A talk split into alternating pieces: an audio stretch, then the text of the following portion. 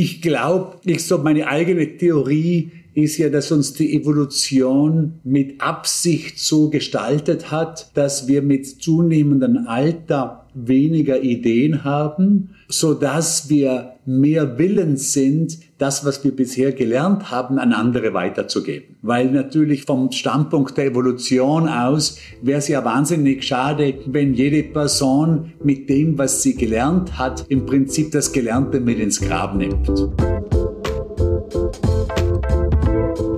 Willkommen im Hotel Matze, dem Interview-Podcast von Mit Vergnügen. Ich bin Matze Hiescher und ich treffe mich hier mit Menschen, die mich interessieren und versuche herauszufinden, wie die so ticken. Bevor ich euch meinen heutigen Gast vorstelle, möchte ich euch zuerst den Supporter vorstellen. Mein heutiger Supporter ist die Deutsche Post mit der Briefmarke individuell. Echte eigene Briefmarken? Ja, die gibt es. Die könnt ihr online gestalten und nach wenigen Tagen werden die ganz besonderen unpersönlichen Briefmarken zu euch nach Hause geliefert. Ideal ist das natürlich jetzt zu Weihnachten, ob zum selber verschicken für die Weihnachtspost oder als kreatives Geschenk.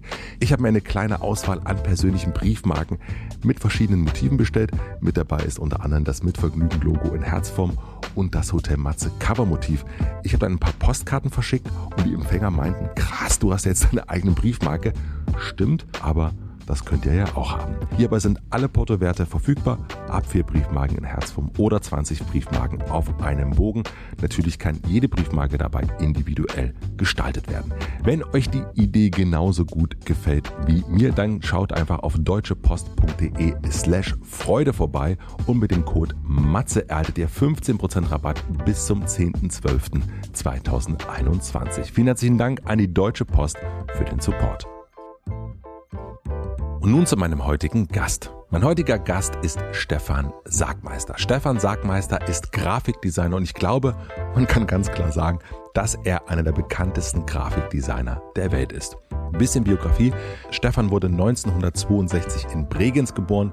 1993 nach Studium und ein paar Agenturaufenthalten gründete er in New York sein eigenes Studio, das nennt sich Sagmeister Inc., um damals hauptsächlich Plattencover zu gestalten. Und diese Cover kennt man. Er arbeitete unter anderem für Rolling Stones, The Talking Heads, Jay-Z, Lou Reed und wurde mit zwei Grammys ausgezeichnet. Nach sieben Jahren wurde ihm das aber ein bisschen zu viel oder zu eintönig. Er hat sein Studio geschlossen für ein Jahr, um ein Sabbatical zu machen, was er nun aller sieben Jahre macht. Nach seiner Rückkehr vom ersten Sabbatical hat er mit dem Plattencovern nahezu aufgehört und sich größeren Kunden geöffnet und vor allem aber auch mehr persönliche Projekte verfolgt. Im zweiten Sabbatical entstand die Idee zum Dokumentarfilm The Happy Film, in dem er sich auf die Suche nach Glück und Zufriedenheit macht. Die thematisch dazugehörige Ausstellung The Happy Show konnte man weltweit sehen. Seit einigen Jahren gibt es die zweite Ausstellung Beauty. Zusammen mit Jessica Walsh untersucht er Schönheit und was Schönheit alles bewirken kann. Wenn ihr die Chance habt, diese Ausstellung irgendwo zu sehen, solltet ihr das unbedingt machen. Diese Ausstellung ist wirklich mind-blowing. Stefans außergewöhnliche Designarbeiten und seine eigenwillige Kreativität begeistern und inspirieren mich schon seit vielen, vielen Jahren. Design und Kunst verschwimmen bei ihm und berühren mich immer, immer wieder. Dazu schafft er es auch, sich selbst immer wieder sehr ungewöhnlich einzubringen. Zum Beispiel hat er zur Eröffnung seines Studios 1993 Postkarten von sich verschickt, auf denen er nackt ist.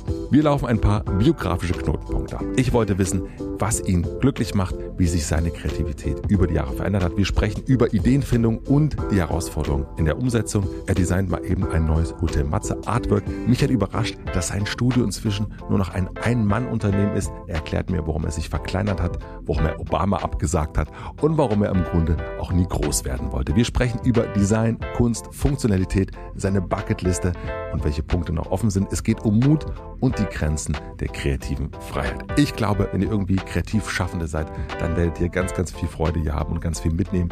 Ich konnte hier ganz, ganz viel mitnehmen und wünsche euch viel Vergnügen im Hotel Matze mit Stefan Sagmeister.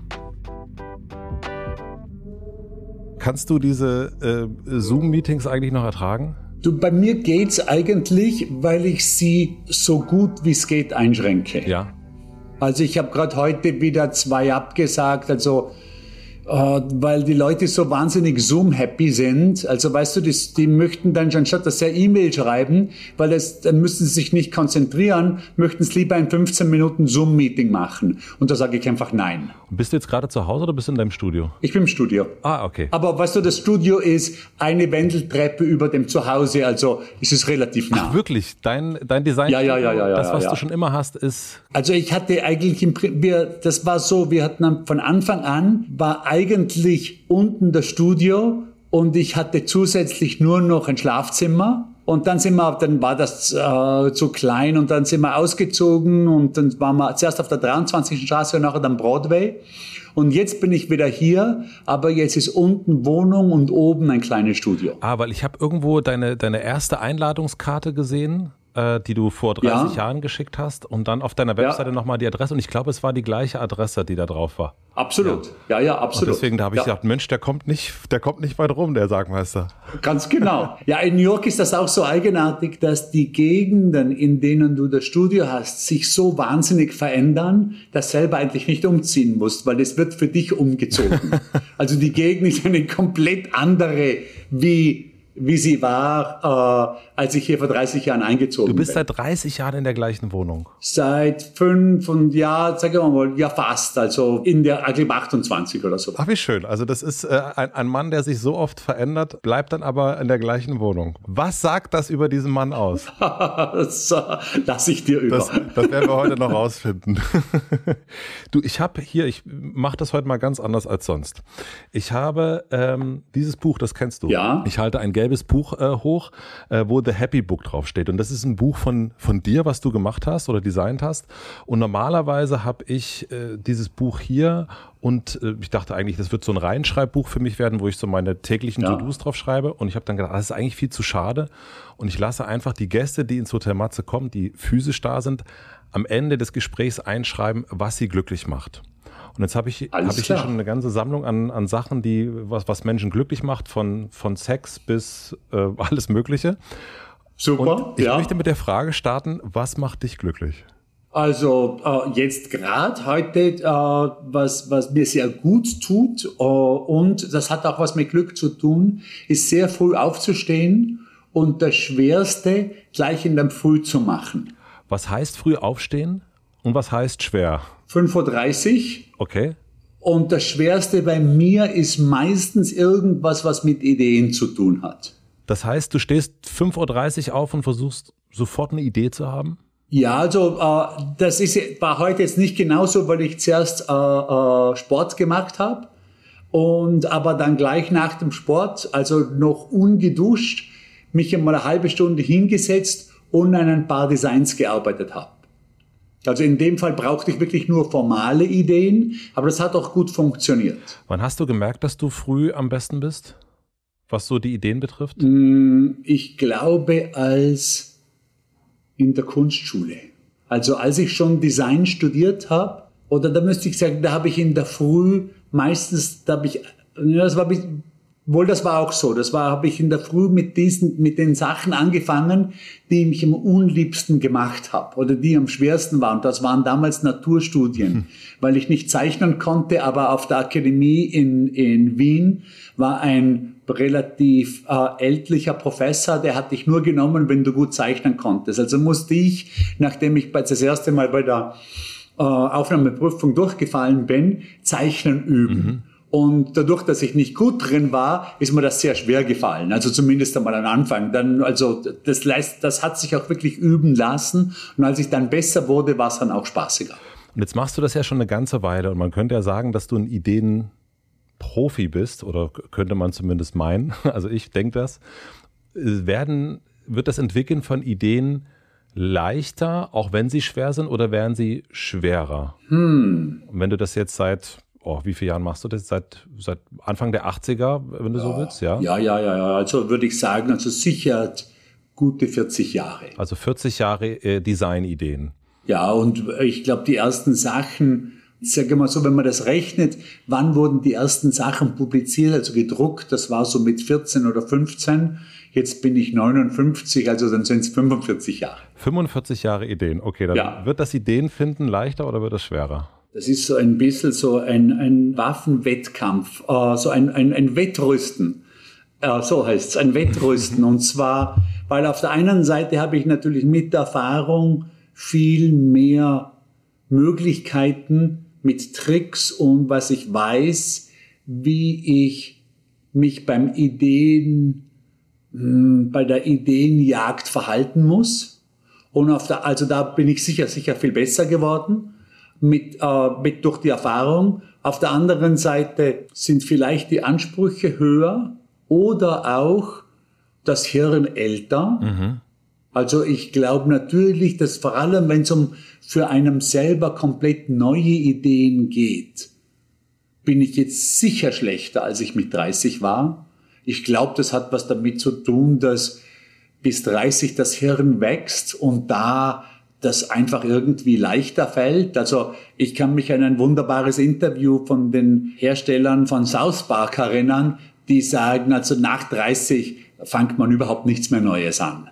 Das ist alles nur noch Wiederholung. Und dann hat der Journalist irgendwie, das war in der New York Times, triumphierend gesagt, ja, aber jetzt habt ihr ja gerade ein Musical gemacht am Broadway, das sehr erfolgreich war und jetzt seid ihr schon 45. Und dann haben sie gesagt, ja, aber das war eine Idee, die wir mit 25 hatten, das haben wir nur jetzt halt umgesetzt. Das heißt also, auf der einen Seite hilft Handwerk, auf der anderen Seite dann auch wiederum nicht. Ja, also ich glaube, ich so meine eigene Theorie ist ja, dass uns die Evolution mit Absicht so gestaltet hat, dass wir mit zunehmendem Alter weniger Ideen haben, so dass wir mehr willens sind, das, was wir bisher gelernt haben, an andere weiterzugeben. Weil natürlich von der, vom Standpunkt der Evolution aus wäre es ja wahnsinnig schade, wenn jede Person mit dem, was sie gelernt hat, im Prinzip das Gelernte mit ins Grab nimmt. Und ich glaube dadurch, dass unsere eigene Ideen, dass unser eigener Ideenreichtum schon am Abnehmen ist von der Hirnkapazität her, äh, ist, die, ist die Wahrscheinlichkeit, dass wir das weitergeben, größer. Also ich sehe das auch bei mir. Also ich bin heute sicher mehr willens, das weiterzugeben, das heißt also zu unterrichten oder ich mache ja was ähnliches auf Instagram, als ich das mit 25 gewesen wäre. Hundertprozentig, ja. Und hat es aber auch was mit Erfolg zu tun? Also, dass du jetzt den Erfolg hast, den du zweifelsohne hast und dann auch sagen kannst, jetzt, jetzt habe ich so viel Erfolg, jetzt kann ich das auch ein bisschen weitergeben? Ich glaube, das hat was damit zu tun, dass man das ich glaube, von, von beiden Richtungen her. Zum einen aus noblen Gründen, aber auch aus selbstsüchtigen Gründen, wie ich habe jetzt äh, dieses Gefühl, die neue Idee zu haben, ist nicht mehr so neu. Und deshalb auch nicht mehr so fantastisch, wie es vielleicht war mit 30. Mhm. Und kannst du dich erinnern an die letzte Idee, die du hattest und die dich so richtig begeistert hat? Also so fast schon, also so, oder vielleicht erzählst du mal, wie das so, wenn du merkst, so woran merkst du, dass du eine Idee hast und, und, und die, dass die besonders gut ist? Also ich glaube, so für eine größere Idee oder eine Idee, die sich jetzt wirklich lange spielen lässt, war sicher, und da kann ich mich sehr gut dran erinnern, war ein Moment, äh, wo ich in Rom war auf der amerikanischen Akademie. Das ist so eine Art, äh, die Deutschen, ich war auf der Deutschen auch einmal. Also die Deutschen haben die Villa Massimo, die Amerikaner haben ihren eigenen Platz und das sind im Prinzip sind das so Kunststipendien, die relativ schwer zu kriegen sind. Also ich glaube, in Deutschland ist das so das Höchste, was man bekommen kann als Künstler einmal äh, ein, ein halbes Jahr oder ein Jahr in der Villa Massimo. Ich habe das einmal bekommen, obwohl ich gar nicht Deutscher bin und habe es auch für den Amerikanern bekommen, obwohl ich nicht Amerikaner bin. Und auf, in der amerikanischen Akademie ist das Essen unglaublich gut. Mhm. Und, die, also, und darum kommen alle zum Mittag und zum Abendessen. Das sind 60 Leute. Und das wird im Prinzip immer neu aufgewürfelt. Also man sitzt jeden Mittag oder jeden Abend neben jemand anders. Und das ist unglaublich interessant, weil dann natürlich Archäologen, Künstler, Filmemacher, Architekten, Designer, alle zusammensitzen und alle an irgendwas arbeiten, das ein bisschen was mit Rom zu tun hat. Das ist die, man bekommt das Stipendium nicht, wenn man, wenn man nichts im Kopf hat, das mit Rom äh, connected ist. Und ich bin an einem Abend mit ein, bei, mit dem Ehemann einer Künstlerin gesessen, der relativ hochstehender Rechtsanwalt war, der hat irgendwas zu tun mit dem Europäischen Gerichtshof und der hat mir erzählt, was wir jetzt sehen in Polen und in Ungarn und in Brasilien, dass das im Prinzip das Ende der liberalen Demokratie bedeutet. Mhm. Und ich dachte, ja, super, picobello und habe mir es dann aber am Abend nochmal angeschaut. Also bin nochmal ins Studio zurück und habe das gegoogelt. Liberale Demokratie, wann hat sie angefangen? In etwa vor 200 Jahren, da gab es eine, dann vor 100 Jahren, wenn ich mir die Entwicklung angeschaut habe, gab es, glaube ich, so 15 oder 18. 2019 gab es 87. Mhm. Es war auch zum ersten Mal in der Geschichte der Menschheit, dass mehr als die Hälfte der Menschheit in einer liberalen Demokratie äh, wohnt. Das heißt, er hätte nicht falscher sein können. Und das hat mich unglaublich beeindruckt, dass dieser hochintelligente, unglaublich ausgebildete Mann keine Ahnung hat, in welcher Welt er wohnt. Und da habe ich mal gedacht, das ist eine interessante Sache für mich als Kommunikationsdesigner. Das wäre ein interessantes Thema, das zu behandeln, wieso das so ist, dass obwohl die Fakten, und das ist ja nicht meine Meinung, sondern das sind ganz klare Zahlen der Vereinten Nationen, ob, und viele meine Freunde glauben das auch. Wenn ich einfach so meine Freunde frage, was meinst du denn, wie geht's denn der Demokratie heute? Gut oder schlecht? Dann meinen die meisten schlecht. Und was würdest du meinen? Ja, ausgezeichnet geht's hier, super. Aber weil du die Fakten hast. Ja, weil und viele dieser Dinge kann man eben nicht aus dem Bauch heraus denken, weil man gerade, was man gerade auf Twitter gesehen hat oder, oder was man gerade in der New York Times gelesen hat, sondern da sind die Fakten einfach wirklich viel interessanter. Und natürlich, es kommt natürlich dazu, dass die Medien immer kurzzeitiger werden. Mhm. Und in dieser Kurzzeit funktioniert nur das Kurzzeitige. Und das Kurzzeitige ist fast immer das Negative, weil das Negative wird auf einmal negativ, während das Positive sich ganz langsam entwickelt. Wenn wir uns jetzt die Demokratie anschauen, dann kann man zwar auf einmal sagen, ja, äh, kurzzeitig ist dieses Land, hat jetzt gerade irgendwen gewählt, der undemokratisch ist. Mhm. Und das ist, ist die Headline. Aber langzeitig ist es ja ganz anders. Oder? Und ich meine, das kann man ja, ich glaube, du und ich wissen das aus unserer eigenen Jugend, oder? Also ich meine, bitte, wo ich 20 war, war Spanien und Portugal noch faschistisch. Und zwar nicht irgendwie ein bisschen faschistisch, wie man es denen bös nachsagt, sondern das waren faschistische Länder. Richtig, die haben die stolz gesagt, wir sind faschistisch. Der ganze, ganz Osteuropa war undemokratisch. Nur das vergisst man alles relativ flott. Und da, oder bei uns am Theater in Bregenz hängt ein riesiges, ein riesiges Plakat über das ganze Theater. Die Demokratie wackelt.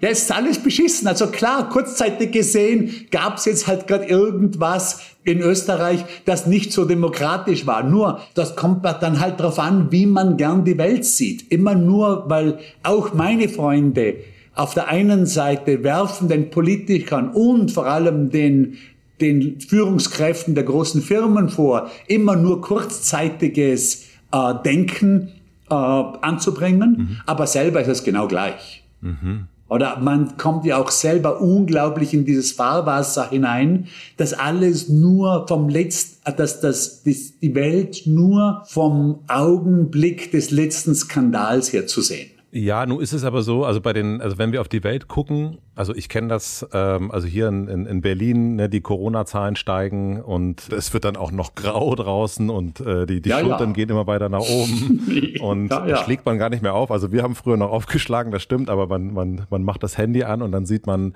wie es der Welt geht, also wie es der Umwelt geht und so weiter und so fort. Und dann ist es natürlich gar nicht, äh, fällt es gar nicht so ein, leicht, also selbst jemand wie mir, irgendwie die positive Stimmung zu halten.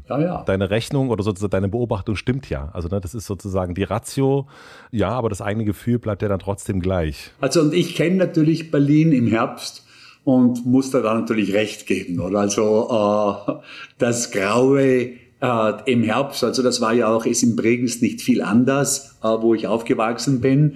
Äh, das schlägt natürlich aufs Gemüt, oder? Aber jetzt, wenn du sagst, Corona ist ein gutes Beispiel, oder? Ich jeden Tag habe ich ein Jahr lang gelesen, Unprecedented Times. Ja. Oder? War noch nie da, oder? die gleichen Journalisten, die das geschrieben haben, die wissen, dass in der Smallpox 100 Millionen gestorben sind dieses Jahrhundert die wissen, dass bei AIDS 3, 35 Millionen gestorben sind. Also das heißt, unprecedented ist einfach nicht wahr. Mhm. Also die, die, Corona ist natürlich unglaublich schlimm mit 4 Millionen, nur unprecedented. Wir hatten in diesem Jahrhundert, also im letzten Jahrhundert, also im, von 1900 bis 2000, viel schlimmere Epidemien und historisch natürlich sowieso. Also das heißt jetzt natürlich nicht, dass Corona nicht schlimm ist, aber es heißt, dass wenn wir es ein bisschen mit einer Perspektive anschauen, schaut auch Corona gar nicht so schlecht aus.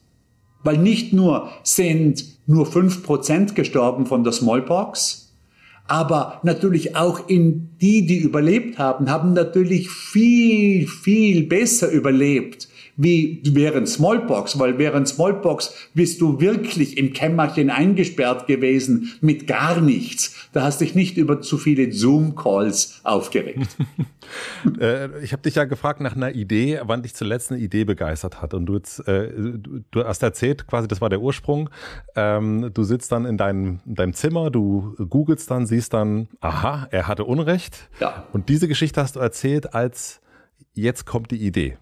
Und ja, und das war die, die Idee war da natürlich sofort, gut, dass du mich daran erinnerst, die Idee war natürlich sofort, da sollte ich was tun. Und was könnte ich das tun? Wie ist dieses Gegenteil, also wie kann das visualisiert werden? Wie kann das gestaltet werden? Dass, äh, dass es jetzt in fast allen Bereichen besser ist, wie es in der Geschichte war. Weil das ist natürlich nicht nur wahr für die Demokratie, sondern es ist auch wahr für wie wir essen, also wie viele Leute hungern, das ist wahr für wie viele Leute extrem arm sind, das ist wahr für wie viel Kriege es gibt. Also es gibt sehr, sehr viele Richtungen, mhm. Die sich verbessert haben. Und da, ich, dann, da war noch halt relativ flott die Idee gekommen, also zum einen, es müsste etwas sein, was selber langlebig ist. Also was, also jetzt nicht irgendwas, keine Webseite oder sowas, was selbst sehr schnell vergänglich ist. Also vom Medium her. Und da war noch eine relativ flotte Idee. Also wenn ich mal Zahlen hernehme, die, wenn ich Daten hernehme, die 200 Jahre alt sind, wäre es ja angenehm, ein Medium zu nehmen, das selber 200 Jahre alt ist. Und da kam nachher die Idee heraus, also ich suche mir Gemälde aus, teilweise wie der Totenkopf, der hinter mir steht, von unserem Dachboden in Bregenz, also von meinem Ur-Urgroßvater, der ein, äh, ein Antiquitätengeschäft hatte. Und äh, nehme die 200 Jahre Bilder her und kollagiere die, also mach neue Einsätze hinein, die zum einen eigentlich nur so ausschauen, als ob sie minimale Kunst wären, aber wirklich eigentlich Datenvisualisierungen sind, mhm. die dann auf neuen Leinwände in die alten Leinwände eingebaut werden. So, das, das, war, das, war, das war die Idee. Und das ist dann Beautiful Numbers, nennt sich das dann. Ganz genau.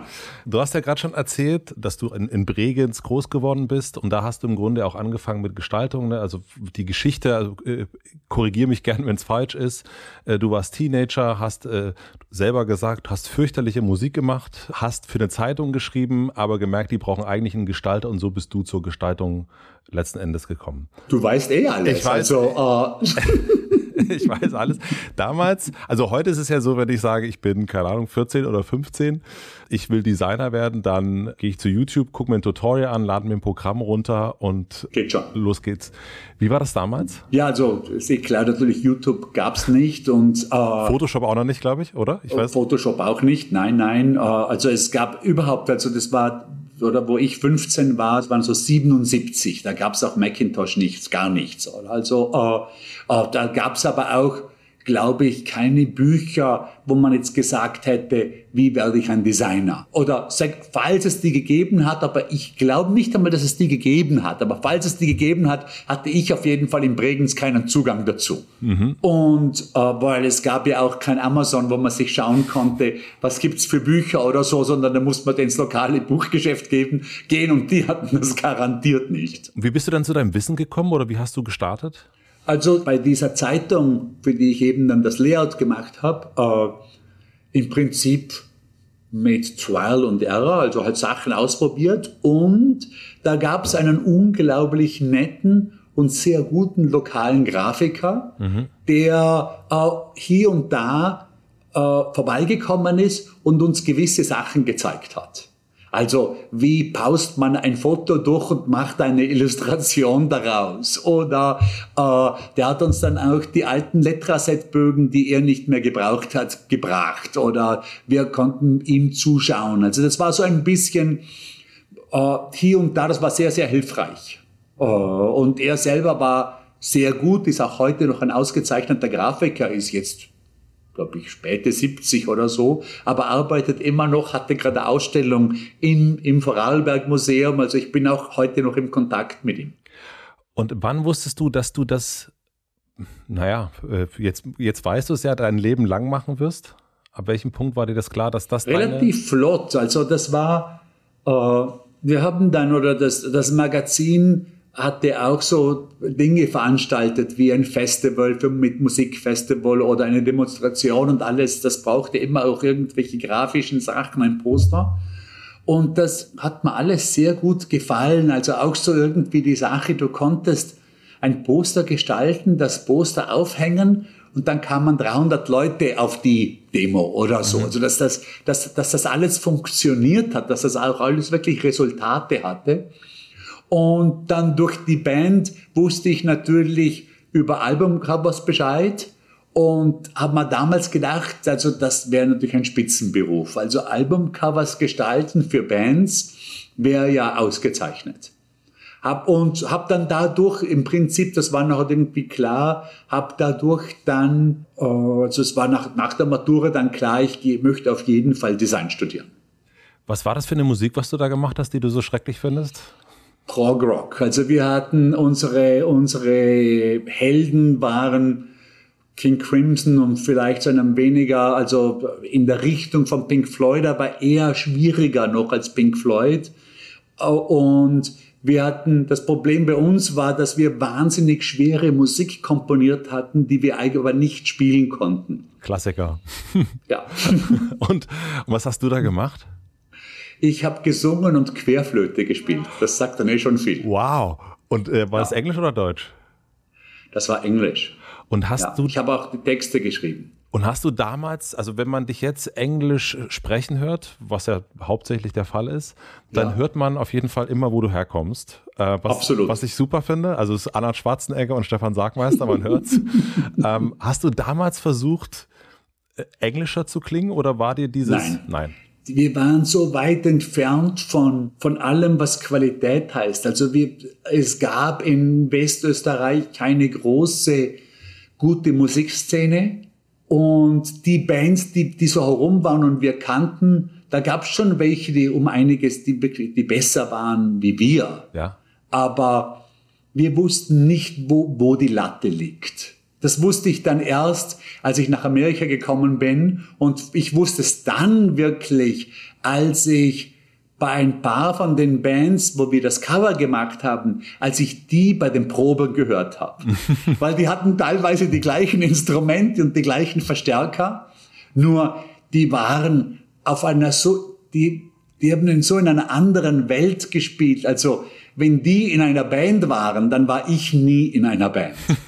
Das, äh, das war einfach komplett was anderes. Also das war, wir wussten es nicht. Äh, das war, da, da war Vorarlberg in dieser Richtung wirklich provinziell, was ja in vielen anderen Richtungen nicht ist. Oder? Also wenn ich jetzt in Bregenz ins Kunsthaus gehe, das ist nicht provinziell, das ist, da ist große Weltkunst wird dort gezeigt. Aber in, äh, damals in der musikalisch in der Rock-Richtung was provinziell, würde ich sagen, ja. Und wenn wir jetzt nochmal auf das Design kommen, also wir reden ja nicht mit dir als Musiker heute, gibt es eine Überzeugung oder einen, einen Grundwert, was das Thema Gestaltung betrifft, den du heute noch immer vertrittst, den du damals auch schon hattest, als du Anfang der 80er angefangen hast? Also so ganz früh würde ich sagen nicht. Also so bei, also wo ich noch beim Magazin war, da wurden einfach Dinge ausprobiert. Ich glaube nicht, dass ich da irgendwelche Werte hätte, außer vielleicht, das ist so ein bisschen was, ein, was Vorarlbergerisches ist,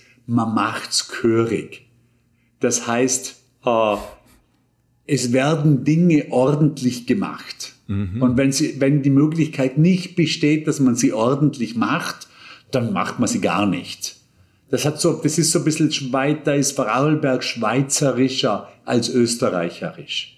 Und das ist etwas, was du damals schon hattest und was du versuchst heute noch, noch zu halten, die Sachen ordentlich ja, zu machen. Ja, ich glaube schon. Ja, also das hat, äh, das, äh, das spielt sich auch jetzt ganz sicher noch sehr stark in Vorarlberg ab. Also darum geht es auch zum Beispiel dem Handwerk unglaublich gut, weil die Handwerker alle hochqualitative Arbeit machen, die auch relativ teuer ist, mhm. aber die ganze Gesellschaft dort zahlt dann lieber das Doppelte für die Küche, aber die hält dann, die wird dann, die bleibt dann auch noch gut für die Enkel.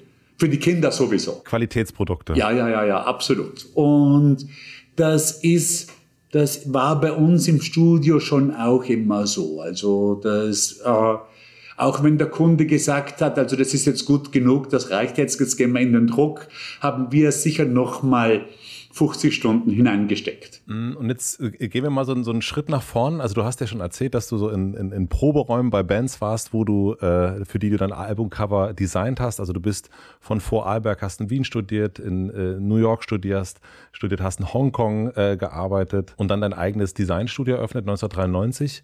Und was heute noch 30 Jahre später alle wissen, äh, die, die dich kennen und sich äh, mit dir beschäftigen, wissen, die Einladungskarte, da warst du nackt drauf.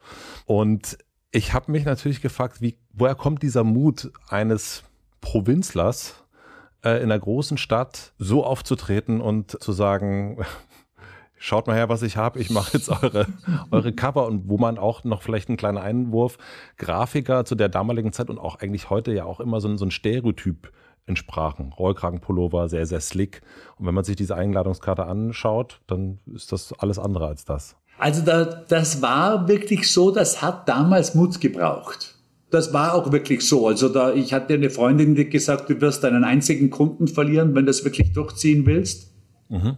Ich selber hatte mit Nacktheit kein großes Problem, weil aus Österreich kommen und in Wien studieren. Also da waren die ganzen Stände, die ganzen Strände, wo man als Student hingegangen ist, die waren alles Nacktstrände. Also das war jetzt, war, von dem her war es keinen, hat es keinen Mut gebraucht. Aber natürlich das, vor allem in New York, wo Nacktheit ein großer, eine große Ungewöhnlichkeit ist, war das schon, also da musste ich mich überwinden. Äh, dann hat das Post Office gesagt, sie haben sich zuerst einmal geweigert, das zu verschicken. Mhm. Also die haben gesagt, das muss in ein Kuvert, aber ich wollte es für mich war es wichtig, dass als Postkarte war und nicht immer Kuvert. Darum haben wir dann irgendwie also so kleine Stickers darüber geklebt, die aber entfernbar waren in verschiedenen Längen. Also das hat das ganze Ding eigentlich eher verbessert als verschlechtert.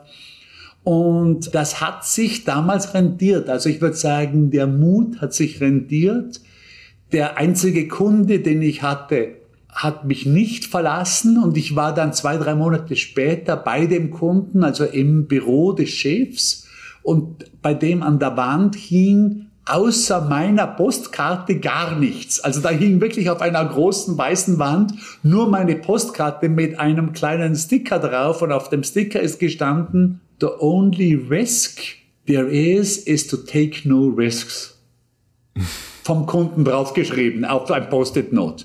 Also es hat, hätte nicht besser funktionieren können.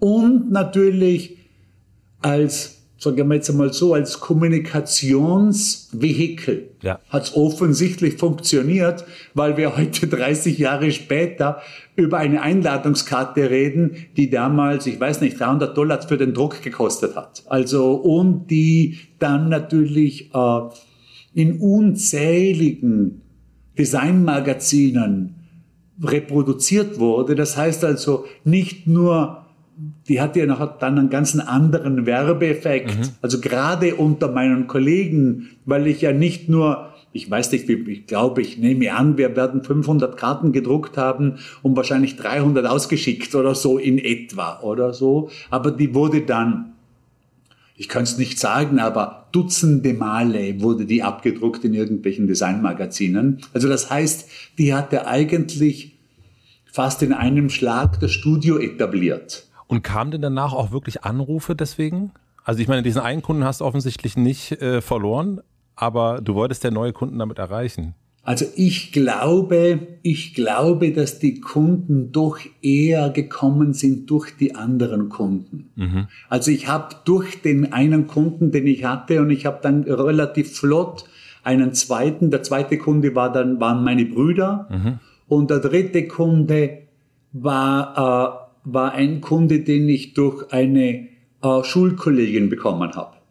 Also am Ende dann doch eher Kontakte statt jetzt ja, statt Nacktheit. Und, und die dann im Prinzip, glaube ich, durch diese Kunden gekommen sind. Mhm. Aber zumindest, also auf jeden Fall in, dem, in der Designszene war das Studio dann doch schon bekannt. Also äh, äh, man das, ich glaube, wenn ich mich richtig erinnere, wurde die Karte dann schon zusammen mit anderen Arbeiten publiziert. Web gab es ja noch keine, also ja. Ähm, von dir stammt der Satz, Design has to work, Art does not. Und im Grunde ist ja diese Karte auch ein, ein Beispiel dafür, ne, dass Design äh, sozusagen ein, ein Ziel ähm, verfolgen muss und etwas erreichen muss und Kunst nicht. Kannst du noch ein bisschen mehr was dazu erzählen, was du genau damit meinst? Also der Satz, muss ich leider zugeben, äh, den mag ich sehr gern, stammt aber leider nicht von mir, sondern stammt von, vom Donald Judd, einem äh, amerikanischen Künstler, der auch selber viel im Design gearbeitet hat. Aber ich, find, ich finde, der Satz bringt das Ganze am besten zum Punkt. Mhm. Also das heißt, das Design, um Design sein zu können, auch immer eine Funktion haben muss während Kunst eigentlich keine Funktion haben muss. Die kann einfach auch nur sein. Mhm. Die muss, die muss ja mal gar nichts machen. Jetzt, äh, es lässt sich dann, wenn man genau hinschaut, leider nicht genauso einfach hinunterdefinieren, weil Design natürlich mehr können muss, als nur zu funktionieren. Ja. Weil rein funktionales Design meist kein gutes Design ist. Hast du ein Beispiel dafür? Ja, absolut. Also das rein funktionales Design wären jetzt zum Beispiel diese Wohnblöcke, die in den 70er Jahren gebaut worden sind, oder? Wo man gesagt hat, das muss so viele Leute auf so kleinem, äh, auf so kleinen Quadratmeter so günstig wie möglich. Ja. Und das hat natürlich dazu geführt, das, äh, man hat es ja gesehen, hohe Kriminalitätsraten in diesen Blöcken. Die Leute wollten da drinnen nicht wohnen und viele dieser Blöcke wurden in den 90er Jahren schon wieder abgerissen. Also das heißt, obwohl sie unter dem Mantel der Funktionalität, oder es gab sogar einen Turm dazu, Funktionalismus, äh, gebaut worden sind, leider Gottes haben es halt nicht funktioniert. Mhm. Und die hätten natürlich viel besser funktioniert, wenn bei der Planung oder beim, bei der Planung dieser Blöcke zum Beispiel Freude oder Spiel oder äh, was auch immer, Gemütlichkeit eine größere Rolle gespielt hätten. Dann wäre, dann hätte sich die Funktionalität wäre funktionaler gewesen. Und gleichzeitig auf der anderen Seite, es gibt auch keine Kunst, die absolut hundertprozentig keine Funktion hat weil auch die funktionsloseste Kunst immer auch für irgendetwas funktioniert. Also das kann sein, dass ich mir die Wand dekorieren will. Das kann sein, dass ich ein Investment habe, also dass ich irgendeinen Basquiat kaufe für 150 Millionen, weil es halt gerade ein gutes Investment ist. Mhm. Das kann sein, dass ich einen Selfie davor machen möchte, aber es gibt die hundertprozentig reine Funktion, Funktionslosigkeit eben nicht. Du hast erst schon gesagt, als du, als es darum ging, äh, deine ersten Grafikarbeiten zu machen, dass du Poster gestaltet hast, wo dann auch wirklich Leute gekommen sind oder auf Demonstrationen hochgehalten worden sind. Warum hat das für dich so einen großen Wert? Also, dass es funktioniert, also dass du Menschen damit erreichst, also eben auch mit dieser Karte. Ne? Du kann man jetzt sagen, okay, auf der einen Seite hat ganz viele, also drei Kunden hat's gebracht oder nee, eigentlich zwei Kunden, aber mhm. es reden immer noch äh, ganz viele Leute darüber und erinnern sich daran. Hm, warum ist dir das so ein, so ein Anliegen für deine Arbeit? Also ich glaube, dass äh, ich glaube grundsätzlich, aber ich glaube, das geht uns allen so, nicht nur als Designer, ist es natürlich schön, wenn man, wenn die Arbeit, die man macht, wenn die Sinn macht. Mhm. Und ich glaube, Teil des Sinnes ist, wenn man irgendwas macht, dass irgendwen, dass irgendjemand weiterhilft oder wenn man irgendetwas macht, das irgendjemanden entzückt. Und das kann ein, ein Poster das zu einer Demonstration aufruft gegen Global Warming mhm. kann natürlich eine Hilfe sein für sowas. Ja. Aber das kann auch, das muss jetzt nicht einmal so was Gutes sein oder für sowas Nobles, Wertvolles sein wie gegen etwas gegen Global Warming. Das kann auch sein, dass äh, also was Banaleres sein, das aber trotzdem eine kleine Hilfe für jemanden bedeutet. Oder ich gebe da ein Beispiel, was mich wahnsinnig bestärkt hat, in, meinem, in meiner Sache Design zu sein. Als wir Studenten waren, haben wir das geschafft, für das Wiener Schauspielhaus Plakate zu machen. Das war ein super Job, weil das Schauspielhaus das hoch angesehenste moderne Theater Wiens war. Die haben unglaublich viel plakatiert und unsere Plakate sind überall in Wien gehangen. Die waren wahnsinnig visible. Mhm. Also die hat man immer gesehen. Und der Direktor vom Schauspielhaus hat erfahren, dass die Stadt das, Ronach, das Ronacher, ein alteingesessenes, sehr berühmtes Theater, abreißen will und es durch Luxuskondos ersetzen möchte. Und der hat sich dann bei mir erkundigt, ob ich nicht die Kampagne, also so im Prinzip das Safe, das Ronacher Kampagne machen möchte. Und das war natürlich ein, ein noch besserer Job und habe das sehr, sehr gerne angenommen und wir haben diese Kampagne gemacht, 25 Plakate und das hat funktioniert. Das Ronacher wurde nicht abgerissen und ist heute noch ein sehr populäres Theater in der Wiener Innenstadt im ersten Bezirk. Ähm, und dass das möglich war durch eine Kampagne eines Studenten, also das hat das, der, äh, der Theaterdirektor hat natürlich auch selber, ist, das war nicht nur ich, sondern da waren das, mhm. aber die Kampagne war ein, ein ordentlicher Teil des Ganzen. Das hat mir natürlich imponiert und es war wichtig, dass also zur Sinnbildung natürlich, das, was ich mache, hat auch Folgen. Mhm. Also das heißt auch, wenn du ein gutes Design oder eine gute Kampagne für ein jetzt für ein Scheißprodukt machst, mhm. hat das mhm. eben auch einen Impact genauso wie, wie du, äh, wie es eben in dem Fall. Absolut. Berühmtestes Beispiel wäre vielleicht das Hackenkreuz, oder? Ausgezeichnetes Logo, oh, schlechter Kunde. nicht schlecht, nicht schlecht. Den, den merke ich mir. Aber wann hast du, ähm, ja, das sind die Österreicher. Das, äh, das, das, das könnt ihr einfach. Einen guten schwarzen ja. Witz. Funktioniert das in Amerika, die, die, der schwarze Humor? Also der, der Öster, der typisch, ich war jetzt vor, vor ein paar Wochen in Wien und da ist mir natürlich ganz oft begegnet, diese schwarze Kaffeehauskultur auch. Ich habe gerade einen wunderbaren neuen Wiener Liedermacher gehört. Also wirklich gerade vor einer Stunde oder so. Ich müsste sogar nachschauen. Ich weiß noch nicht mal sicher seinen Namen, aber der singt. Du hast alles probiert, hast dich selber wirklich zerfleischt, hast alles angeschaut, hast dich wirklich, warst auch mutig, aber es hat halt nicht funktioniert. Das ist Österreich in, in, in einer Liedzeile, definitiv. Ja. Jetzt kommt die Werbung. Mein heutiger Werbepartner ist Kam. Vielleicht geht es euch gerade ähnlich wie mir. Jetzt, wo das sommerliche Wetter so richtig durchstartet, bin ich viel, viel mehr unterwegs. Und ich genieße es natürlich, dass ich so viel mehr Menschen treffe, viele schöne Veranstaltungen besuchen kann oder Aktivitäten. Das macht richtig, richtig Spaß. Das hört sich jetzt vielleicht ein bisschen komisch an, aber manchmal erzeugt das viele schöne auch Freizeitstress bei mir. Und deswegen achte ich besonders an vollen Tagen darauf, dass ich mir am Morgen oder auch nochmal am Abend bewusst Zeit für mich nehme.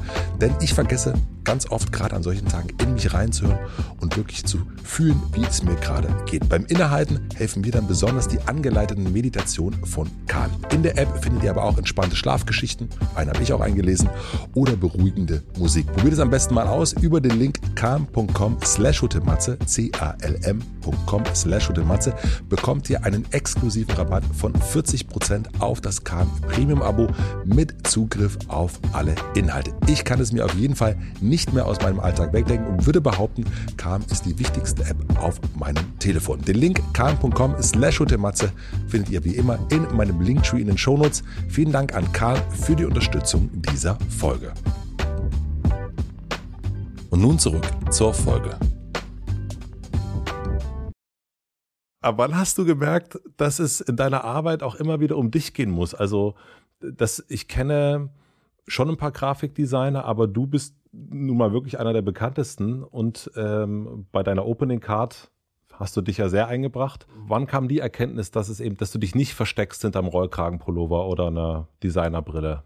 Also in der Zeit, in der ich gelernt habe, oder also in den 80er Jahren oder so, war natürlich der, der Zeitgeist im Design war Modernismus. Mhm. Also gerade natürlich in Mitteleuropa, das war der Schweizer Modernismus, der äh, mag jetzt auch einige der großen Schweizer Modernisten, Müller, Brockmann und so. Aber das, so, das, das hat, das war natürlich, sage ich mal so, in den, das war in den 30er Jahren ganz neu. Mhm. In den 50er und 60er hat sich das dann etabliert. Bei den 80ern war das der Corporate Style der Welt. Also jedes Logo hat sich nach dem, jedes Banklogo hat sich im Prinzip, nach dem deutsch-schweizerischen Modernismus aus dem kam das. Was, was würden wir kennen aus der Zeit? Also was ist für jetzt, die jetzt nicht so Design sofort wissen, äh, was es genau ist? Was, was wäre etwas? Also ich meine, das kam natürlich im Prinzip, der Ursprung davon war, kam, würde ich jetzt mal sagen, aus dem Design des Bauhauses, also aus der grafischen Richtung des Bauhauses heraus.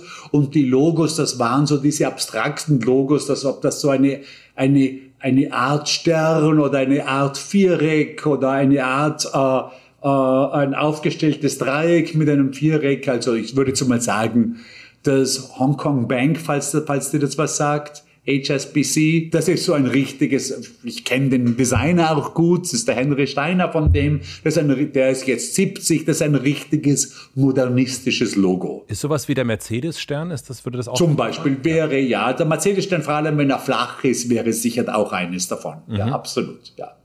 Und in dieser Art des Modernismus wurde natürlich gepredigt, dass alles ist objektiv. Also es gibt der Designer darf sich auf gar keinen Fall einbringen. Mhm. Äh, es muss alles so, es, äh, das kam noch aus den 20er, 30er Jahren. Am liebsten soll alles so ausschauen, als ob es von der Maschine gemacht worden ist, weil die Maschine, das war natürlich die neue Zeit, weg mit dem 19. Jahrhundert, herein mit den Maschinen. Wir leben in einem Maschinenzeitalter. Kraftwerk. Das natürlich, ja, ja, das war, Genau, das war 1920 im Design super interessant, 1960 oder 1970 noch in Deutschland vor allem mit der Musik sehr interessant, weil das war neu, oder? Also keine Emotion, äh, sondern alles, also die hatten das ja auch teilweise natürlich auf die Spitze getrieben, aber in der Richtung ging das. Und äh, für mich war das alles sehr kalt. Mhm. Also Kraftwerk hat mir sehr gut gefallen, aber sage jetzt mal so, die, das, die Gestaltungsrichtung des Modernismus, vor allem wenn es in die, die Corporate-Gestaltung war, war sehr kalt und sehr, ja, halt eben, das wollte es ja, sehr maschinenhaftig, sehr unpersönlich. Mhm. Äh, und vor allem, wenn es um die Kommunikation ging, war mir das fast ein bisschen ein Rätsel, wieso die Firmen so tun möchten, als ob sie Maschinen wären. Mhm. Also, weil für mich war das so ein Prinzip, dass äh, wenn ich eine Broschüre gesehen habe, die so getan hat, als ob sie von einer Maschine gestaltet worden ist, obwohl sie in Wirklichkeit von Menschen gestaltet wurde, die in vielen Stunden rund um Tische gesessen haben und es besprochen haben. Das wäre so, als ob ich immer nur einen Anruf, Anrufbeantworter für meine Telefonlinien hätte oder so. Also für mich hat das einfach überhaupt keinen Sinn gemacht und bin eigentlich von Anfang an grundsätzlich in eine andere Richtung gegangen. Also das hing also, dass das Handgemachte klar war, dass es klar war, dass es von einer Person gestaltet worden ist, eben nicht von einer Maschine. Du hast dich ja aufgemacht, äh, um Plattencover zu designen. Und mhm. äh, auch da korrigiere mich gerne, wenn das irgendwie nur Mythos ist. Es gibt die Geschichte, dass, also du hast ja schon erzählt, in, de, in dem Büro oder dem Studio, da sitzt du ja nun schon ein paar Jahre. Und dass eines Tages Lou Reed einfach vorbeigekommen ist, unten gesagt hat, dass er zu dir will und dann hochgekommen ist. Das stimmt. Stimmt wirklich. Äh, das stimmt. Und ja. er, also ist er einfach Black vorbeigekommen? Kann, also wie, wie kam das, dass Lou Reed zu dem Typen aus Vorarlberg äh, mal eben vorbeigeht und sagt, ich möchte den jetzt mal sprechen. Und Lou Reed äh, gilt ja jetzt, also galt vor allen Dingen in Deutschland jetzt auch nicht als so der Buddy-Künstler, äh, der zu, zugewandte äh, Kumpeltyp in Interviews. Also kann man sich ja mal ein paar angucken. Das ist eigentlich, also jeder Journalist hat eigentlich darauf gewartet, dass er aufs Maul kriegt von ihm. Ich, also ich glaube, das war so, dass äh, wir hatten damals für eine, für eine Band ein Cover gemacht, äh, wo ich mit dem Sänger befreundet war. Das war eine amerikanische Band, aber mit österreichischem Sänger bin auch heute noch befreundet mit ihm, das ist der Hans Platzkummer und die Band hieß damals HB Sinker. Oh, was macht der Hans Platzkummer jetzt noch? Der macht auch noch irgendwas anderes. Der oder? macht immer noch Musik. Ja, ja, also der macht, äh, der ist in, äh, in Lochau in Vorarlberg ja. und macht äh, viel Sachen, also der hat ein paar Bands, also eins heißt Convertible Aha. und macht aber auch viele andere Dinge. Also ja, ja, macht auch äh, Theatermusik oder Musik für Hörspiele. Also er ist er hat das geschafft, ein ordentliches Leben zu führen als professioneller Musiker, ja. was in Österreich sehr schwer ist. Also das ist wirklich ein Ding, das, er das durchzubringen. Er hat keine Querflöte ja. gespielt. Hat keine Querflöte gespielt. Ja. Er war auch um einiges besser. Aber wir hatten für den ein Cover gemacht und dieses Cover wurde für den Grammy nominiert. Okay. Und das war, diese Grammy-Nominierung war wirklich unser Durchbruch. Also das hat, das von dort, das hat den Unterschied gemacht von Plattenfirmen, die sagen, sie werden mit uns zusammenzuarbeiten, mit Plattenfirmen, die uns wirklich Jobs gaben. Und wir haben dann mit Warner Brothers ein paar kleine Jobs gemacht, also Werbungen, also, aber das waren so die, das waren so die nicht sehr hoch angesehenen Jobs. Weißt du, so Werbungen für Musikmagazine, wo man mit Fotos arbeiten musste, die von ihnen gekamen. Und wir haben ein paar gemacht, ich weiß, wir haben ein paar gemacht für den David Byrne. Mhm.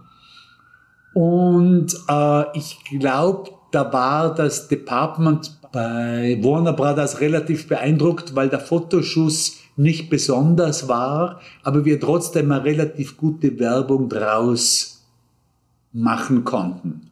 Und ich, das war dann so, also wo es um das Cover vom Lou Reed gab, gang dann, hat Warner Brothers dem Lou gesagt, da gibt's einen Designer, der wohnt eigentlich bei dir um die Ecke, weil der Lou wohnte auf der 11. Straße und ich auf der 14. Mhm. Und äh, der wohnt bei dir um die Ecke, dann könntest mit dem arbeiten, dann bist du irgendwie enger dabei. So ging das. Und so ist er einfach vorbeigekommen und hat gesagt. Äh und der hat doch, ja, war, also der ist wirklich einfach irgendwann vorbeigekommen. Äh, ich habe es dann auch nicht geglaubt, als der Dorman mir äh, mhm. gesagt hat, ich habe den Lou Reed hier. Und noch besser war das, wo der Luna hat bei uns wirklich oben angekommen ist, war er in bester Laune. Das erste, was er gesagt hat, war, wow, your building has doormans with fantastic taste in music weil der Dorman wirklich gerade Lurid gehört hat auf seinem Walkman. Ah. Das gab's noch Walkman damals und der hat ja auf Kassette Lurid gehört und hat ihm gleich gesagt, look, I'm just listening to you. Fantastisch. Du hast ja, ja also neben Lurid eben auch mit Aerosmith gearbeitet, mit Jay-Z gearbeitet und, und all die Großen und du hast mal gesagt, dass du, um gute Arbeit leisten zu können, musst du selbstsicher sein. Wie hast du es geschafft, dass du eben nicht dich klein fühlst, sondern dass du eben Selbstvertrauen genug hast, damit du eben gute Arbeit leisten kannst? Ich meine, das war auch, aber ich glaube, was damals gerade geholfen hat ein bisschen ist, dass, wo wir angefangen haben, war, das war gerade das Ende des, des Vinylalbums mhm. und der Beginn der, der Compact Disc. Die Designer, die mit dem Vinyl groß geworden sind, die haben immer noch den Vinyl nachgeweint unter großen Fläche mhm. und haben dann im Prinzip oft nicht das Booklet wirklich gestaltet. Wir wussten aber, dass die richtigen Fans sehr wahrscheinlich irgendwas Rauchbares in der Gegend haben und sich dieses Booklet ganz genau durchschauen werden, weil wenn ich irgendeine Broschüre gestalte für irgendeine Firma, das schaut ja eh keine Sau an. Ja. Also das schaut man vielleicht das, das Titelblatt an und es geht nachher in den Papierkorb. Während bei der Musik das ja wirklich anders ist. Also es gibt einfach einen nicht unerheblichen Prozentsatz von der Fanbase, die sich, die, die sich das wirklich genau anschaut, die die Lyrics mitliest, die sich jede Seite da beim Anhören durchschaut. Ich glaube auch heute noch, dass ein Plattencover, wurscht ob jetzt das die Vinylversion ist oder die mhm. CD-Version, wirklich die ideale, der ideale Companion ist zur Musik. Mhm. Viel besser wie das Musikvideo. Ja. Wenn ich heute ein, ein, äh, ein Musikstück zum ersten Mal höre, als Musikvideo, mit dem Musikvideo, dann habe ich die, das Visuelle des Videos in meinem Kopf. Auch wenn ich das, auch wenn ich es dann zum zehnten Mal ohne dem Video höre. Und ich will das ja nicht. Ich möchte ja meine eigenen Gedanken, meine eigene Fantasie zur Musik haben. Und ich glaube, da ist ein Plattencover viel besser darin, das zu vermitteln, da mal eine Richtung vorzugeben. Wo kommen die her? Um was geht's da? In welche Richtung könnte das gehen? Aber es gibt eben nicht so viel vor, dass es nicht meine eigene, dass es meine eigene Fantasie einschränken würde. Und ich glaube, dass die, dass die Musik darunter leidet heute. Also nicht nur darunter. Ich glaube, die, die, die Musiker leiden aus vielen Gründen. Covid ist eines, aber auch natürlich darunter, dass, dass die Situation, wie sie heute ist, dass eben viele Leute die Musik durch Playlists oder auf Spotify kennenlernen und dadurch überhaupt keine visuelle Information zur Band haben, auch oft gar nicht wissen, wie die Band heißt oder wie das Lied heißt und selbst wenn Sie ein Poster sehen bei Ihnen in der Stadt, gar nicht wissen, dass das eigentlich die Band wäre, die das Stück gespielt hat, die Sie gerade im Büro gehört haben, das so gut war. Ja, das, das, äh, das stimmt. Ich merke das aber gerade bei uns zu Hause. Ich habe ich hab wieder wirklich Vinyl, äh, alles wieder rausgekramt und, und äh, bin jetzt wieder bei Platten und gebe auch wieder wirklich Geld dafür aus. Und ich habe einen Sohn, der ist acht und äh, mhm. der guckt sich das an. Also der nimmt auch wirklich die Platte und schaut sich das an und, und sieht, dass bei, einer, bei den Ärzten sind da nackte Kinder drauf und tralala mhm. oder ein Teufel und findet das interessant. Und ich merke das auch, was das, wenn einfach so ein Bild dasteht. Wir haben es neulich in Arcade Fire gerade gehört. Und ich sehe, dass das wirklich ein Kunstwerk dann auch und auch wirklich so eine, äh, merke ich auch, dass die Wohnung, äh, jetzt haben wir alles, jetzt haben wir keine CDs mehr und nur noch alles mhm. digital und ja. äh, das ist dann plötzlich ist das so ein Kunstwerk, was man in seiner eigenen Wohnung auch hat, finde ich. Also das, äh, deswegen glaube ich auch, dass das wieder ein bisschen zurückkommen könnte. Also bei mir ist es extrem in die Richtung. Ich habe äh, auch Vinyl wieder. Mhm. Ich habe äh, in die Wand einbauen lassen zwei ganz dünne äh, zwei ganz dünne Regälchen, auf denen vier Plattencovers Platz haben. Mhm. Und ich stelle stell die immer zusammen, vier Stück, die zusammenpassen. Die Qualität des neuen, des neuen Vinylcovers ist unglaublich hoch. Und ich meine, ich kaufe da für 30 Dollar ein Kunstwerk. Ja, definitiv. Das ja sonst nicht, ich kriege für 30 Dollar nichts Ordentliches. Nee. Und ich habe meistens, also vier mal drei oder so für 120 Dollar, habe ich was ausgezeichnetes an der Wand stehen. Und meistens sind es ja auch Künstler, die das dann machen. Also gerade die, die größeren Bands leisten sich ja in Stefan Sargmeister Oft. früher und äh, das ist ja schon mal ganz, äh, ganz gut. Ich würde gerne noch mal ein bisschen, du hast, am, wir haben schon über Ideenfindung äh, erst gesprochen, mhm. äh, bei Beautiful Numbers und du bist jetzt ja nicht mehr so, oder erstmal nochmal, ab wann fing das an, dass du dir deine Aufträge aussuchen konntest, dass du eben nicht Postkarten verschicken musstest und, und Sorge mhm. hattest, dass, dass auch noch der eine Kunde abspringt? Relativ früh. Ja. Also, ich sage immer so, ich konnte es nicht, aber ich habe es trotzdem gemacht. Also wir haben ganz am Anfang, also wirklich 1993 gesagt, okay, wir, es, wir machen eigentlich nur zwei Sachen. Wir machen entweder Musik, also Musikkunden, und dann nur Musik, die uns anspricht, also Musik, mit der wir was anfangen können, oder es muss irgendwas sein, was okay ist, was sehr viel zahlt, was wir uns dann, damit wir uns wieder Musikkunden machen leisten können. Da gab es ein paar schwierige Entscheidungen am Anfang. Also ich wusste, im ersten Jahr, aus irgendeinem Grund wurde uns angeboten, die Alvin Ailey Dance Company Posters zu machen. Kennt das nicht? Ja, Alvin Ailey ist eine sehr bekannte äh, Dance Company hier, also eine der wichtigsten. Und das ist, wäre es für ein, für ein Designbüro eine prestigeträchtige Sache äh, hier. Mich hat das, ich war auch dort, das war auch irgendwie interessant. Also da waren natürlich tausend extrem gute, also sicher mit die besten Tänzer der Welt. Ich habe das dann aber abgelehnt, weil ich gesagt habe, nein, es ist keine Musik und zahlen tut's auch nicht gut. Also es fällt einfach da nicht rein. Das hat sich noch relativ doch, also ich glaube nach ein paar Jahren sehr zugespitzt, weil wir halt nicht gewachsen sind. Oder weil also ein normales Designstudio wächst ja mit der Anzahl der Kunden. Wenn du mehr Aufträge angeboten bekommst, stellst halt noch mehr Leute an. Und für uns wäre das ja relativ möglich gewesen, weil ich ja immer unterrichtet habe nebenher ein bisschen, wusste ich, wo man gute Designers herkriegt und äh, Aufträge sind mehr geworden. Aber wir haben lieber gesagt, nein, ich möchte eigentlich lieber klein bleiben.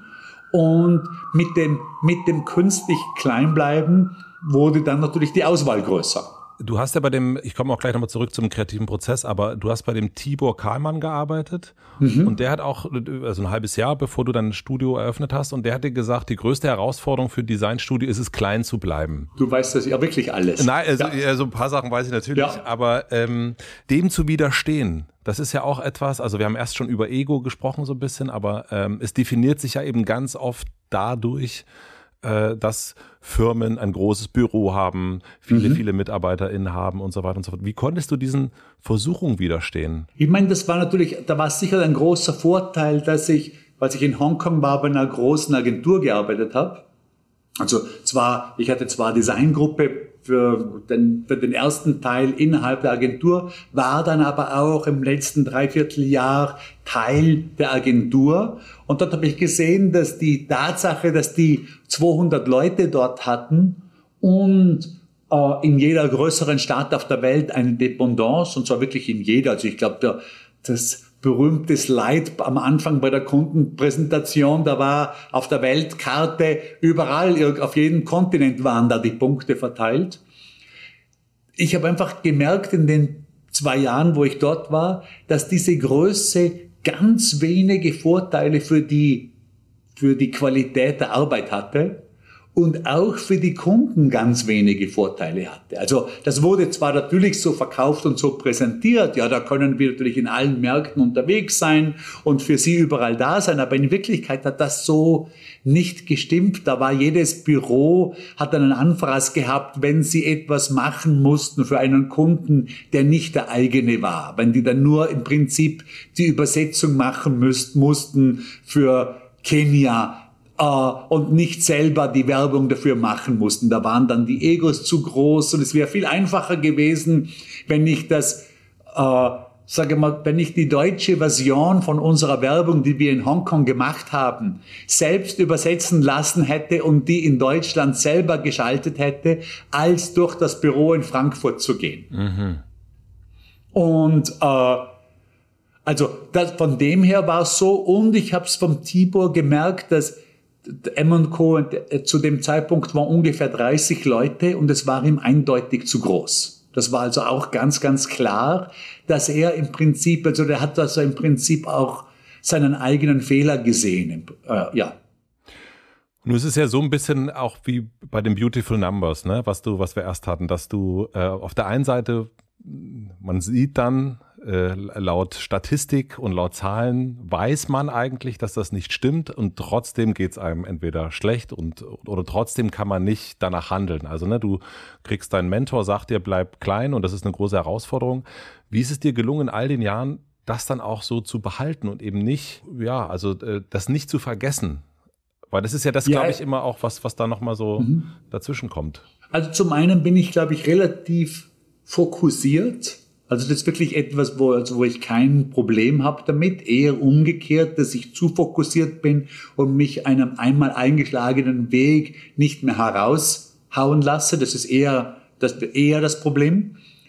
Äh, zum anderen muss ich sagen, so ganz so streng funktioniert hat's dann eh nicht, weil wo die Jessica Partnerin wurde Summerland hat eh gewachsen, weil die Jessica eher größer werden wollte und ich natürlich schon auch sagen musste, jetzt, wenn sie schon Partnerin ist, muss ich ihr da auch einen Freiraum lassen. Ich kann jetzt nicht nur meine Meinung gelten lassen.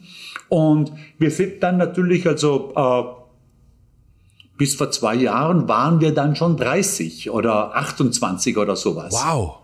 Ja, ja, ja, ja, ja. Ja, also und für mich zu groß. Also für mich eindeutig zu groß. Das war ja natürlich auch der Grund, wo dann die Jessica und ich gesagt haben, also ich glaube, es wird, jetzt haben wir es acht Jahre gemacht, es wird besser sein, wir machen es wieder getrennt, weil sie möchte eher noch größer werden und mich hat das überhaupt nicht angemacht, also nicht im geringsten. Äh, und äh, wir haben dann eben vor zwei oder vor zweieinhalb Jahren gesagt, okay, dann äh, mache ich wieder meine Sache und sie macht ihre Sache.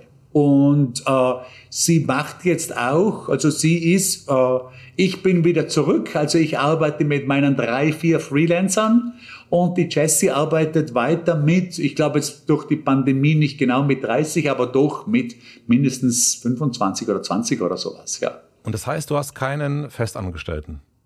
Ich habe keinen Festangestellten. Ja, also das ist, äh, das hat sich auch ein bisschen anders ergeben, weil die wirklich beste, die wirklich besten jungen Designer möchten nicht mehr festangestellt werden. Mhm. Das hat, das ist jetzt anders, wie es war, also äh, wie es vor 25 Jahren war. Ich verstehe es ausgezeichnet, weil ich war in meinem ganzen Leben auch nur zweimal fest angestellt. Also ich war in meiner kompletten Karriere nur zweieinhalb Jahre fest angestellt. Und ich, also ich selber heute würde auch niemals fest angestellt sein, weil du natürlich als junger Designer die Möglichkeit hast, durch Instagram und andere relativ flott einer relativ großen, einem relativ großen Publikum zu zeigen, was du kannst. Und wenn du sehr gut bist, kannst du mit in zehn Wochenstunden gleich viel verdienen, wie du irgendwo fix angestellt äh, verdienen kannst und den Rest entweder am Strand liegen oder äh, deine eigenen Sachen zusammenbasteln. Ja, das ist großartig. Ich habe auch Christoph Niemann hier interviewt und mhm. ähm, der ja, ähm, würde ich auch sagen, einer der bekanntesten Illustratoren der Welt ist. Und ich war auch total äh, positiv schockiert, als ich bei dem Studio war und er saß da einfach allein und, und ich sagte, wo, wo ist der Rest? Mhm. und er sagte, das ist alles. Sind Menschen, wenn sie mit dir arbeiten, ich meine, du hast ja, nachdem du mit, mit den ganzen Künstlern gearbeitet hast, mit sehr, sehr großen Marken zusammengearbeitet, von Levi's, BMW und so weiter und so fort, sind die dann irritiert, wenn die merken, ja, das ist dann einfach äh, Sackmeister Inc. ist eigentlich Sackmeister I? Hm. Also, ich glaube, das gab es einmal.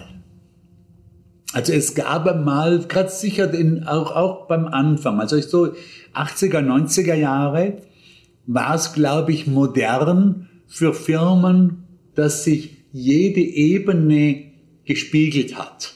Also da gab es auf beiden Seiten, da gab es dann Meetings mit 30 Leuten, da gab es einen Junior Account Executive, einen Assistant Account Executive, einen Account Executive, einen Chief Account Executive und das gleiche ist runtergegangen auf der kreativen Seite und da waren hat 15 vom Kunden und 15 von der Agentur, die im Prinzip, wo es überall eine Spiegelperson gab.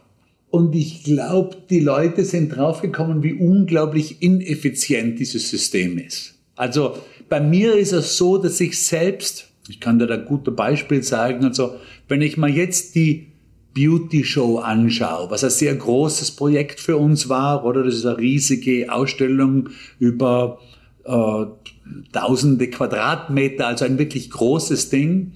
Und ich glaube, wir haben da intern, waren da vielleicht acht bis zehn Leute dabei und extern sicher noch mal zehn dazu. Mhm.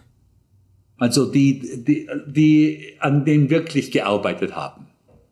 Und wenn ich das nochmal machen würde, würde ich sagen, intern, intern maximal drei und extern braucht man in dem Fall sicher auch sechs. Ich würde es so minimieren, so gut es geht.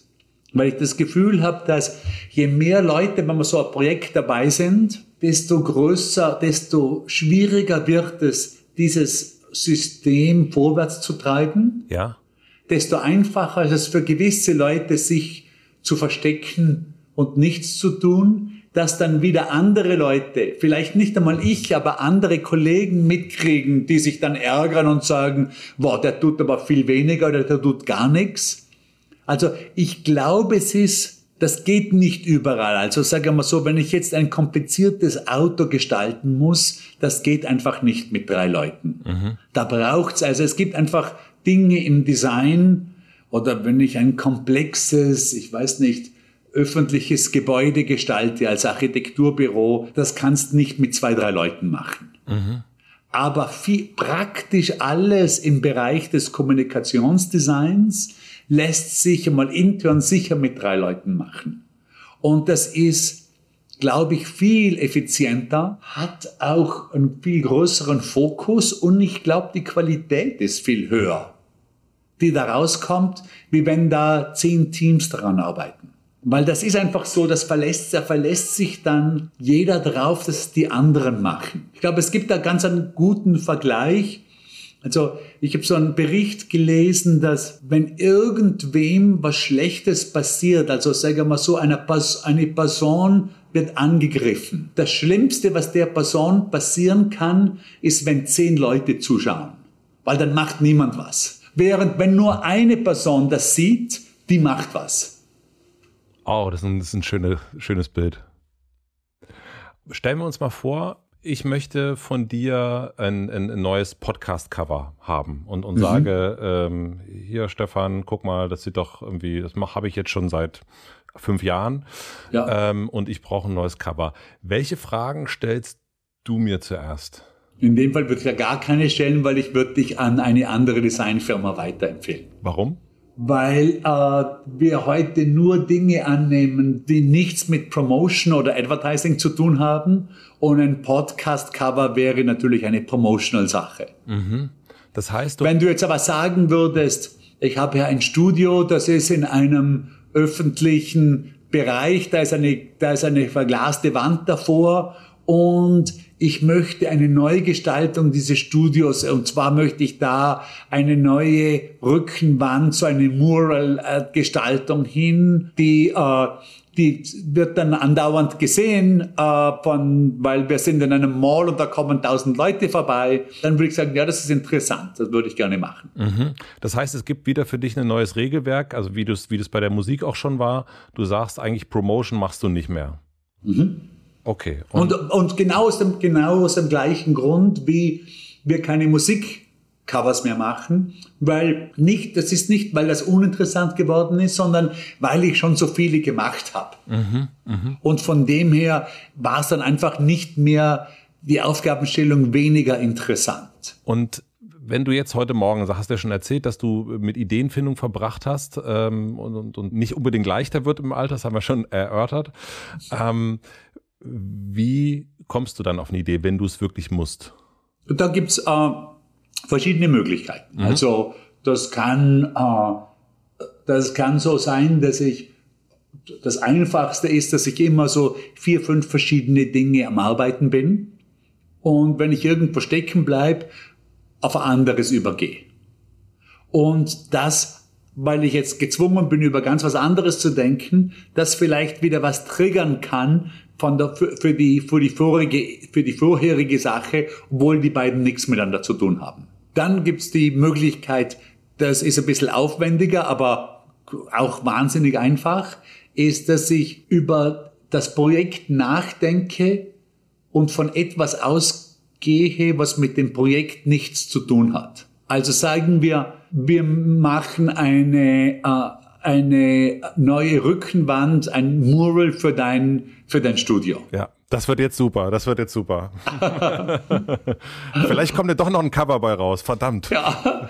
Aha, aber dann sag mal doch das Cover. Sag ja. mal doch das Cover. Ja, bitte, Gut, also endlich, ein neues Güte. Cover, ja, ein neues Cover für deinen Podcast. Und jetzt sag mal, wenn ich jetzt als normaler Designer dem nachgehen würde, dann würde ich mir zuerst einmal auf äh, Apple Podcast gehen und mal die ganzen Covers anschauen und schauen, was die anderen alle machen. Du guckst erstmal an, was, äh, was, was die anderen machen. Okay. Mhm. Ja, dann würde ich schauen, was äh, wer so in der Nähe international ist, der einen ähnlichen Podcast macht wie du und was die alle machen. Und vielleicht würde ich mit ein paar Leuten reden, die äh, deinen Podcast sehr gerne haben und die befragen, was die denn alle möchten, podcastmäßig oder was die dazu covermäßig denken. Und wahrscheinlich würde mein Podcast-Cover für dich dann sehr ähnlich ausschauen wie die anderen Podcast-Covers. Nehme ich an. Ja. Und äh, jetzt äh, gibt es eine Technik, die kommt nicht von mir, die kommt von einem gescheiten Menschen aus Malta, der heißt Edward de Bono.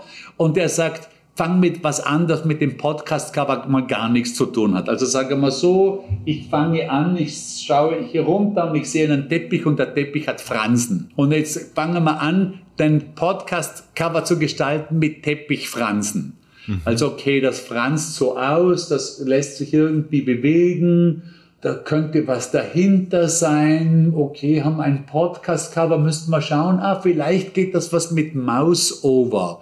Also, dass du hast, du heißt, oder das hat, dein Ding hat was mit Hotel zu tun, oder? Mhm, genau. Und, ah, vielleicht geht das mit Mouse-Over. Also, vielleicht haben wir eine Fassade auf deinem Cover, das schaut aus wie eine Hotelfassade, aber sobald du mit Maus drauf Cover bist, siehst du noch in die Räume hinten hinein. Hm, vielleicht ist man, vielleicht müsste ich jetzt technisch schauen, ob das funktioniert, also ob das, ob das geht, dass man bei Apple Podcast Mouse-Over Veränderungen machen kann, weiß ich jetzt nicht, müsste man schauen, aber falls das geht, könnte das nachher sowas sein, so eine Art, kennst du Physical Graffiti von Led Zeppelin, das Cover? Mhm. So eine Art davon, also dass du im Prinzip mit Mouse-Over siehst du das Innere des Hotels und mhm. im Inneren vom Hotel siehst du immer siehst du immer dich, aber immer verkleidet als eine andere Person. Also da bist du du als Pförtner, da bist du als Zimmermädchen, da bist du als, äh, als mit dem Staubsauger und du bist du als Barman und du bist du als Gast.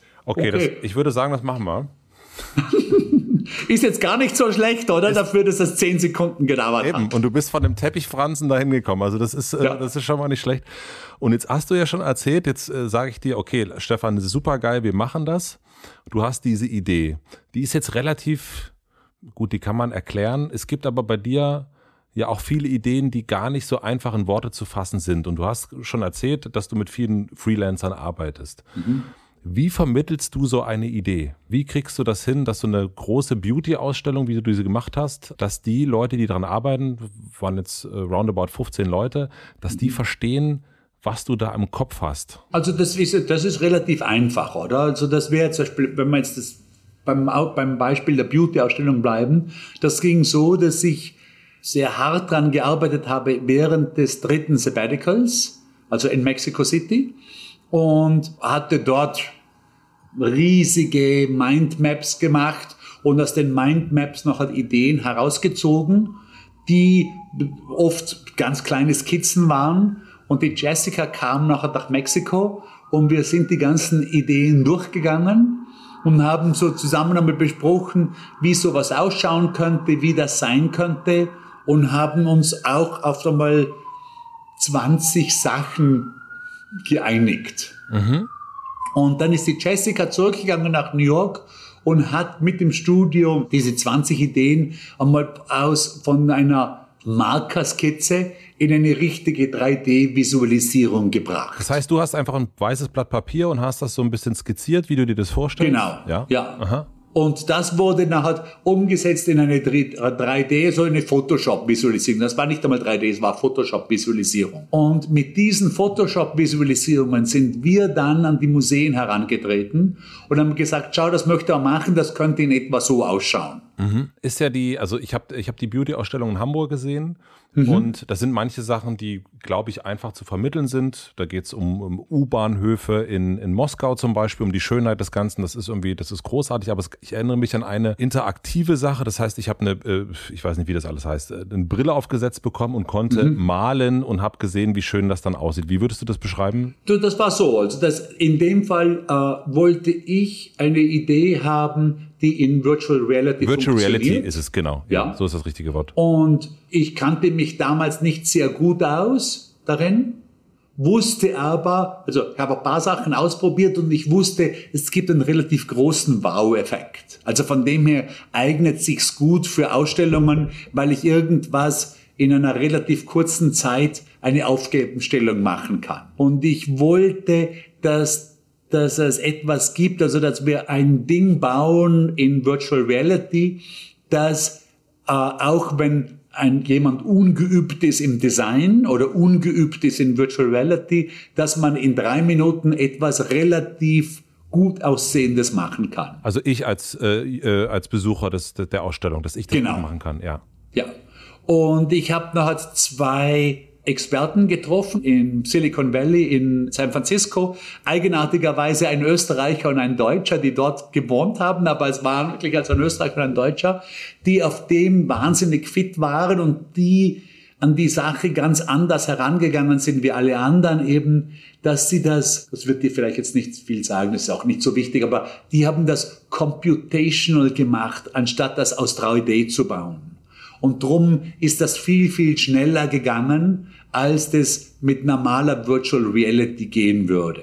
Ich habe die beiden gerade am, am richtigen Zeitpunkt ihrer Karriere erwischt. Die waren wahnsinnig gut, aber noch nicht berühmt. Mhm. Und von dem her konnten die das für das Budget, das wir hatten, haben sie dich bereit erklärt, das zu machen.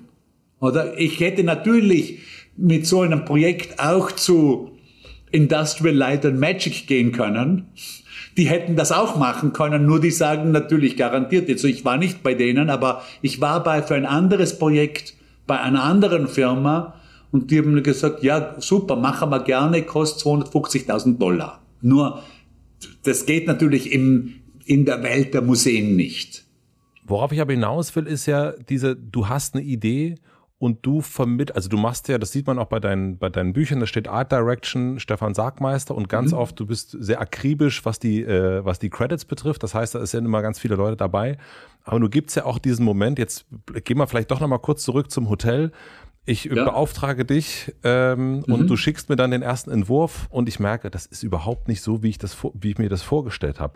Also wie umgehst du diese Art von Frustration? Dass Aha, ja, das ist also genaues Briefing. Oder? Also in dem Fall, wenn wir jetzt bei deinem Podcast-Titelblatt bleiben, dann würde ich jetzt sagen, okay, das kann natürlich umgesetzt werden illustrativ, das kann umgesetzt werden als 3D-Illustration oder als flache Illustration oder es kann ein Foto sein das würde ich jetzt selbst mit dir besprechen. Also würde ich jetzt sagen, was liegt denn dir so? Also was, was, was sind denn so deine Lieblingssachen oder so? Mhm. Also ist das Yellow Submarine von den Beatles mhm. oder ist es Physical Graffiti oder ist es die Warhol-Banane oder ist es, äh, da kann man mal in die Richtung gehen oder so. Mhm. Oder ist es Christoph Niemann? Und selbst bei Christoph Niemann müsste man noch sagen. Welcher von ihm? Genau, welche von den sieben oder fünf Stilen, in denen er ausgezeichnet ist, gehen wir da oder so. Weil jetzt diese Idee ist ja wirklich in wahnsinnig vielen Richtungen umsetzbar oder? Fotografisch auf jeden Fall, aber auch fotografisch in eine Nick Knight Direction oder in eine Nan Goldin Direction, also eher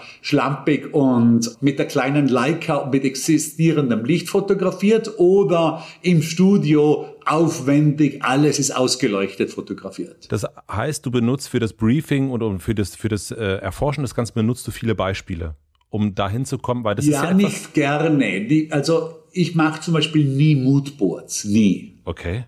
Weil du hast, wenn du Moodboard machst, dann sagt der Kunde, das gefällt mir. Und dann hast du das Problem, du musst irgendwas nachschießen dann. Mhm.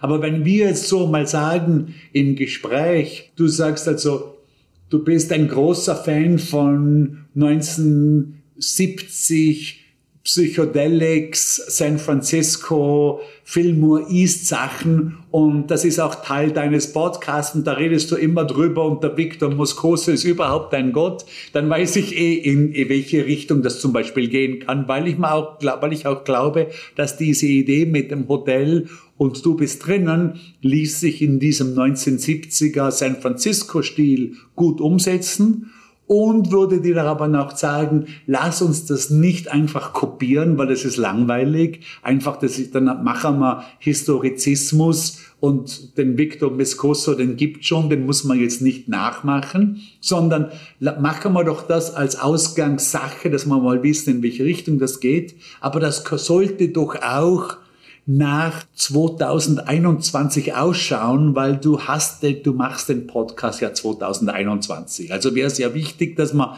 zwar mal in dem in dieser psychedelischen Richtung sind, aber wir wollen das schon zeitgenössisch haben. Mhm. Und dann würde ich, dann würde ich schauen, wer macht denn, also wenn es jetzt zum Beispiel illustrativ wäre, welcher Illustrator macht denn Victor Moscoso 2021 in einer Version, die wirklich nach heute ausschaut.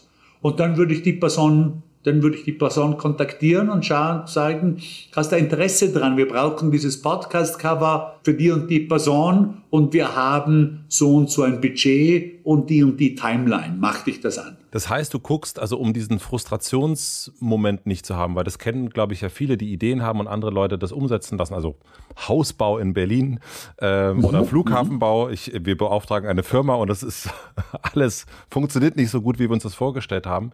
Das heißt, du umgehst die ganzen Sache, indem du zum einen vorher genau guckst, was will ich da haben, also ich als Matze, mhm. und guckst dann, wer sind die besten Leute, die das auch umsetzen können, damit es eben nicht zu diesen Frustrationsmomenten kommt. Ganz genau, ja. Und kennst du diese Frustrationsmomente aber? Ja, die gibt schon, aber jetzt nicht. Also ich glaube, das lässt sich mit der Erfahrung natürlich minimieren. Also bei uns war es immer so und ist auch heute so, wir zeigen immer eine Sache her. Also wir zeigen, wir zeigen nicht drei Ideen oder fünf oder sieben, sondern immer eine Idee. Ja, aha. Und äh, wir reden aber natürlich mit dem Kunden davor sehr eindringlich und sehr genau, was ist überhaupt, was ist das Ziel davon? Was wollen, was muss das Ding können? Und dann, so gut wir das können, nach bestem Gewissen, gestalten wir das, dass die Möglichkeit, dass das, das erreicht, auch wirklich da ist. Ah ja. Und also, dass das wirklich erreicht wird. Also, wenn du zum Beispiel sagst, du willst ein neues äh, Podcast-Cover, weil du, wieso brauchst du ein neues Podcast-Cover? Du würdest, also das würdest du mich erstmal fragen zum Beispiel. Deswegen Absolut. fragte ich, ey, ja. okay. Mhm. Ja. Ich würde ja. dann sagen, ich habe das jetzt schon seit äh, seit zwei Jahren und irgendwie ist es mir zu eindimensional und ich bin großer Fan von deiner Arbeit und ich glaube, das könnte gut sein und ich habe hier eh noch, äh, ich, bevor ich es der Steuer gebe, gebe ich es lieber dir. Also das wäre jetzt die, äh, da, da müsste ich schauen, ob das ein gut genuger Grund ist. ja, das kann ich nachvollziehen. Ja. Ähm, also wir haben zum Beispiel auch zu sehr teuren Rebranding-Kampagnen Nein gesagt, weil wir den Eindruck hatten, da geht es eigentlich nur drum, weil es dem Kunden zu lang, zu langweilig geworden ist. Aha. Aber wir das Gefühl hatten, den Kunden des Kunden ist es nicht zu langweilig geworden. Ja. Es gibt bei den Kunden, bei den Besitzern der Firma natürlich schnell einen Überdruss, weil die sehen das ja den ganzen Tag. Die gehen ja ins Büro, wo das große Schild hängt, die, da steht auf allen ihren Autos drauf und so da, da, da wird das viel schneller überdrüssig, wie es bei den Kunden, die vielleicht einmal im Jahr dort sind und vielleicht einmal im Jahr auf die Webseite gehen, wo sie das Logo sehen oder so. Und ich weiß natürlich auch als, als, als dein Kunde dann, der Sargmeister, der macht das nicht wegen der Kohle, weil die braucht er im Zweifel gar nicht, weil er eigentlich ja auch diesen, diesen Unterhalt gar nicht so sehr hat, den er zahlen muss die ganze Zeit. Ähm, und ich weiß, äh, er ist die Schweiz, er ist unabhängig und, und ihm kann ich da vertrauen. Ja, das ist das Ziel. Also das wäre also, äh, ich glaube, das ist uns auch gelungen. Also darum haben wir auch Kunden, die häufig immer wieder kommen, äh, weil wir versuchen, die nicht zu bullshitten. Mhm. Mhm. Also da, weil wir versuchen, dass auch das Zeugs, das wir machen, wird auch in die Richtung gemacht, dass das, was, dass das Ziel erreicht werden wird. Weil es gibt ja bei allem, was man, wenn es kein Ziel gibt, gibt es ja auch keinen Grund, etwas zu machen. Beim Sabbatical, du hast erst schon gesagt, dass du das dritte Sabbatical gemacht hast. Mhm. Ähm, ich kenne dich und das äh, Wort Sabbatical eigentlich tatsächlich daher. Also ich weiß, dass ich habe dann auch mal ein Sabbatical gemacht, weil ich es bei dir überhaupt erstmal ge gelesen habe und auch Alles kennengelernt habe, dass Super. es dich gibt. Also diese Verbindung ja. hat, äh, hat total geklappt. Bei mir war es dann nicht ein Jahr, sondern nur, nur in Anführungsstrichen drei Monate. Wie bist du auf das Thema, also wie bist du auf das Wort Sabbatical gekommen und überhaupt auf diese Möglichkeit? Weil natürlich, man ist ein Designer, man ist ein Designer, mhm. der aus Vorarlberg kommt, ist in New York, hat es geschafft, für die ganzen großen Künstler äh, zu arbeiten äh, und dann will er mal raus und ist aber auf jeden, das hat mich auch noch irritiert, so ein bisschen, denn äh, du hast ja auch schon erklärt, dass du eigentlich die Sachen machst, auf die du Lust hast. Du hast gar nicht so viele Verpflichtungen im Sinne von, ich muss jetzt meine ganze Firma durchfüttern und deswegen muss ich einen nach dem anderen mhm. Auftrag äh, haben. Äh, aber trotzdem hattest du ja so ein, so ein Gefühl, ich muss mal raus, ich muss mal was Neues mhm. machen. Also ursprünglich, ich hatte einen Schwager, der sehr einflussreich war auf mich und der ein Sabbatical gemacht hat als Gymnasialprofessor, was auch ungewöhnlich war, weil normalerweise war das ja nur ein Hochschulprofessoren, die Sabbaticals gemacht haben. Also es gibt in der Welt der, der Akademien gibt es Sabbaticals, also wo ein Forschungssabbatical angesucht und bewilligt werden kann. Also ich wusste von dem durch meinen Schwager und war noch nach sieben Jahren, also eigentlich wirklich überlegt habe ich es mal nach sechs, äh, im Studio ein bisschen frustriert, weil ich das Gefühl hatte, dass sich die Arbeit wiederholt, dass wir ein bisschen das Ähnliche machen und ich irgendeine Veränderung machen wollte, weil ich wusste, das wird dann wahrscheinlich, dann, wenn, sie, wenn ich das einfach gehen lasse, wird bis schlimmer werden. Und äh, schlimmer das heißt, dass du keine Lust mehr drauf hast oder schlimmer ja, heißt, genau. deine Ideen werden schlechter? Beides. Und äh, das war dann auch wirklich, das war vielleicht der zweite Fall, der wirklich Mut gebraucht hatte, das erste Sabbatical. Weil ich natürlich Angst, Ängste hatte, dass es unprofessionell ausschaut, dass wir die Kunden verlieren werden, dass meine Eltern das hassen werden als unprofessionell und so weiter. Also da gab es einen Haufen Ängste die sich da halt alle nicht eingestellt hatten. Aber die Ängste hatte ich, also die musste ich überwinden. Das zweite und dritte Sabbatical war unglaublich einfach, weil das erste so erfolgreich war. Und bei erfolgreich meine ich, es hat auf allen Ebenen funktioniert. Also das Ziel, dass sich eine Veränderung möglich wird, das ist eingetreten, das Studio hat sich verändert und es war wahrscheinlich, also ich glaube, das Wichtigste dran war, war, dass sich so mein, mein Gefühl, dass ich das, dass ich den Beruf als Berufung mache, verstärkt hat. Weil der ist, obwohl ich mein, obwohl es mein eigenes Studio war und obwohl ich eigentlich machen konnte, was ich wollte, ist, hat sich dann natürlich trotzdem die Routine festgesetzt. Und ich habe das dann doch mehr als Karriere oder vielleicht auch nur als Job gesehen. Obwohl es deine eigene Sache ist obwohl es die eigene Sache ist. Ja. Und ich sehe das auch andauernd. Ich sehe das sehr gut bei meinen Studenten. Die, bei den, von den Studenten würde ich sagen, der, Groß, der, der, der Großteil meiner Studenten sieht Design als Berufung. Ich weiß aber, wenn die rausgehen und dann einen Job machen oder irgendwo arbeiten, dann wird das zur Karriere also das heißt, war es es wirklich wert, dass ich jetzt da so hart gearbeitet habe oder vielleicht sogar nur zum Job, also so, wo ich dann am Mittwoch schon drüber nachdenke, hoffentlich ist es bald das Wochenende. Und ich glaube, das braucht andauernde Erneuerung. Und das ist, glaube ich, die Essenz von der Arbeit. Also wenn man sich das behalten kann über große Strecken, ist das was Schönes. Und aber hattest du dieses Gefühl, also das, das, das, das Gefühl das erste Mal hattest, das konnte ich total nachvollziehen, weil du natürlich auch, du bist gestartet, du hast diese Plattencover gemacht und das wird irgendwann langweilig, weil die CD-Größe verändert sich einfach nicht. Und dann hast du ja nach dem ersten Sabbatical angefangen, irgendwie äh, ganz andere Kunden zu machen, viel, viel größere Projekte zu machen.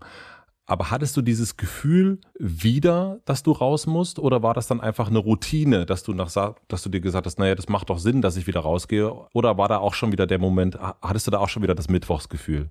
Beides. Also ich habe gewusst, dass ich das, das erste Sabbatical so erfolgreich war, also hat so einen großen Eindruck hinterlassen. Es wurde viel angefangen, was mir noch wertvoll war. Und habe mir gedacht, das lässt sich so wahrscheinlich nicht wiederholen, aber ich mache das zweite Sabbatical anders. Mhm. Und das dritte wieder anders. Drum war das zweite Sabbatical in Indonesien. Mhm und das dritte Sabbatical in drei komplett anderen Orten, also Mexico City und in Tokio und in Schwarzenberg. Also ich habe schon versucht, die Sabbaticals so anders zu machen voneinander, dass sie sich nicht wiederholen. Dass es, dass also da, dass es doch wieder was Neues ist. Und ich hoffe, das vierte wird wieder ganz anders werden. Wann wird das soweit sein? In drei Jahren, glaube ich. Ja, aber ich habe schon, ich habe schon ausgeblockt. Also in meinem Kalender also Oktober 24 bis 31. September 25 ist schon geblockt. Das ist wichtig, ne? Also, dass, dass du es direkt im Kalender drin hast und dass es auch nicht wieder verschoben wird, weil du hast, und das fand ich total irre, dass äh, du es nicht verschoben hast, obwohl Obama äh, von dir eine Kampagne haben wollte. Und das ist ja schon. Also, auch das war ja, das waren also, das waren die Leute vom Obama natürlich jetzt nicht Also es war jetzt nicht so, dass hier hey, this is uh, Barack, how are you? Am aber Telefon hättest, war. Aber hättest du, ja, das, das, das nehme ich an, ja. dass er nicht persönlich anrufen, aber wärst du dennoch, also selber, also wenn er jetzt auch einfach vorbeigekommen wäre wie Lou Reed und gesagt hätte, yes, I can, äh, kannst du das nochmal irgendwie äh, auf ein paar Poster machen, hättest du dann trotzdem gesagt, nee, sorry, ich, äh, ich, ich bin mal sabbatical. Wenn er selber vorbeigekommen wäre. Ja. Wer weiß. Wer weiß. Also wer weiß, keine Ahnung. Aber du hast. Also für mich war die Entscheidung damals, muss ich sagen, das klingt ein bisschen besser, wie es war, weil die Entscheidung war nicht so schwer, weil das war also, wo die gefragt haben, das war in der Entscheidung, also wo er gegen die Hillary gerannt ist. Mhm. Also das war, das ging um die demokratische Nominierung ja. zwischen Hillary und Obama. Mhm. Und ich hatte das Gefühl, dass die Leute, die ich mit meiner Posterkampagne oder mit unseren Posterkampagnen erreichen könnte, die hatte er schon. Und die Leute, die er noch nicht hatte, die also noch Hillary-Wähler waren, da wusste ich nicht richtig, ob ich die erreichen konnte. Also über die Leute wusste ich nicht so viel. Ich, also ich war mir nicht sicher, ob das eine gute Entscheidung auch für die Obama-Kampagne wäre, mit uns zu arbeiten, also ob wir da die Richtigen wären. Also ich, ich habe so den Eindruck, und wir hatten noch nie eine politische Kampagne gemacht und hatte auch selber den Eindruck, da wird noch mal ganz anders gegessen als wir oder ganz anders gekocht, als wir das so gewohnt sind. Das, ist un, das wird wahnsinnig schnell, es wird unglaublich auf gewisse Dinge reagiert. Also ich, äh, ich, war, ich war mir nicht sicher. Mhm. Und es war natürlich auch, damals gab es schon, jetzt, jetzt im Nachhinein weiß ich viel mehr auch. Und im Nachhinein reut's mich überhaupt nicht, weil damals wurde das so verkauft, dass die komplette Kampagne, die der, äh, also die, die, die Hope-Kampagne, die der äh, Shepard Ferry gemacht hat, dass die aus der Organisation kam. Mhm. In der Zwischenzeit weiß ich aber, dass der Shepard Ferry die Kampagne ziemlich auf eigene Faust gemacht hat und schon mal selber finanziert eine Riesenmenge, ich weiß es nicht, jetzt nicht genau, aber ich glaube, der hat schon einmal eine Million Poster drucken lassen auf eigene Faust. Und die Kampagne ist dann aufgesprungen, nachdem der Shepard bewiesen hat, das wird ein Erfolg. Mhm. Also, und wir hatten dann im zweiten Anlauf oder im dritten Anlauf für die gleiche Organisation ein, hatten wir mitgemacht eine Anti-Trump-Kampagne, wo der Trump gegen die Hillary gerannt ist. Und das war eine Katastrophe. Also das war, eine, das war einer der schlechtesten Kunden, den wir je hatten. Mhm.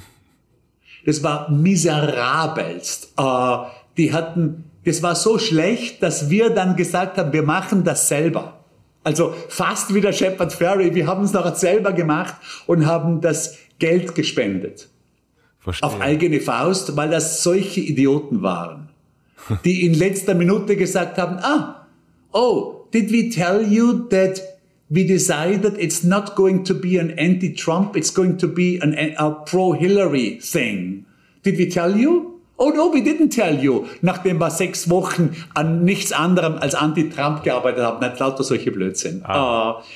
Uh, uh, und uh, ich glaube, alles, was die von uns noch gedruckt hatten, war ein T-Shirt und ein Poster, das sie zum Verkauf angegeben haben. Aber natürlich haben sie das Schlechteste ausgesucht und das Schlechteste und das Schlechteste gedruckt und da ist überhaupt nichts rausgekommen. Und wir haben, glaube ich, wir haben unsere Sachen gemacht. Wir haben noch halt extra eine Webseite dafür, eine separate gemacht und haben noch die Dinger verkauft, relativ gut. Also ich glaube, wir haben noch 100.000 Dollar gespendet oder so. Mhm. Ich glaube, also da müsst, müsst jetzt auch noch mal die Zahlen nachschauen, aber es war eine sehr substanzielle Summe. Es war nicht nichts. ja. Und äh, dieses Sabbatic, also wenn jetzt jemand zuhört ähm, und der äh, vielleicht in einer ähnlichen Situation ist, was würdest du sagen? Also wir haben schon dieses Kalenderblocken. Äh, wenn mhm. Obama anruft, äh, muss man nicht unbedingt rangehen äh, als zweiten Punkt. Äh, was fandest du noch sehr hilfreich und sehr wichtig, das zu machen? Also ich, ich habe ja das erste Sabbatical angefangen, bewusst ohne Plan, weil ich selber so ein Planer bin und das wollte ich immer ganz was anderes machen und es hat bei mir nicht funktioniert. Also ich brauchte einen Plan dann. Und, und ich habe halt so von kein Plan habe ich nachher umgeschwenkt in einen extremen Plan, also habe eine Liste gemacht mit den Dingen, die ich gerne machen würde, die mir irgendwie vorgeschwebt sind, habe die nachher geordnet nach Wichtigkeit und habe einen Stundenplan gemacht und habe gesagt, okay, das ist mir wichtig, das kriegt fünf Stunden, also Montag von acht bis zwei oder von acht bis drei und das kriegt zwei Stunden, Dienstag von sechs bis acht oder was auch immer. Mhm. Und habe so einen wirklich einen Stundenplan gehabt der hat sich nachher bei mir im Jahr, den brauchte ich so die ersten drei, vier Monate. Mhm. Und nach drei, vier Monaten sind so viele Projekte am Laufen gewesen, dass ich den Plan nicht mehr brauchte. Das heißt auch, also ein, ein Sabbatical, oder das ist ja dann eigentlich im Grunde ein freies äh, Jahr, was man hat oder freie Monate und auch, mhm. man könnte ja auch sagen, du hast ja dann vor allen Dingen persönliche Projekte gemacht, also du hast ja auch nicht nichts gemacht, sondern du hast dann dein Happy-Film gestartet und so weiter. Ja, ja. Ähm, oder die Beauty-Ausstellung äh, äh, konzipiert. Kreativität und auch Freiheit braucht einen Rahmen. Mhm. Immer. Ja. Ich glaube für alle. Also ich glaube, das ist eine universelle Wahrheit, weil auch die freiesten Künstler natürlich Limitationen haben in ihrer Welt. Mhm. Also auch man sieht das ja auch, auch der Anselm Kiefer macht ja nicht wild irgendwas, ja. sondern das, das lebt in seiner Welt, in seinen Themen, in, mit seinen Materialien.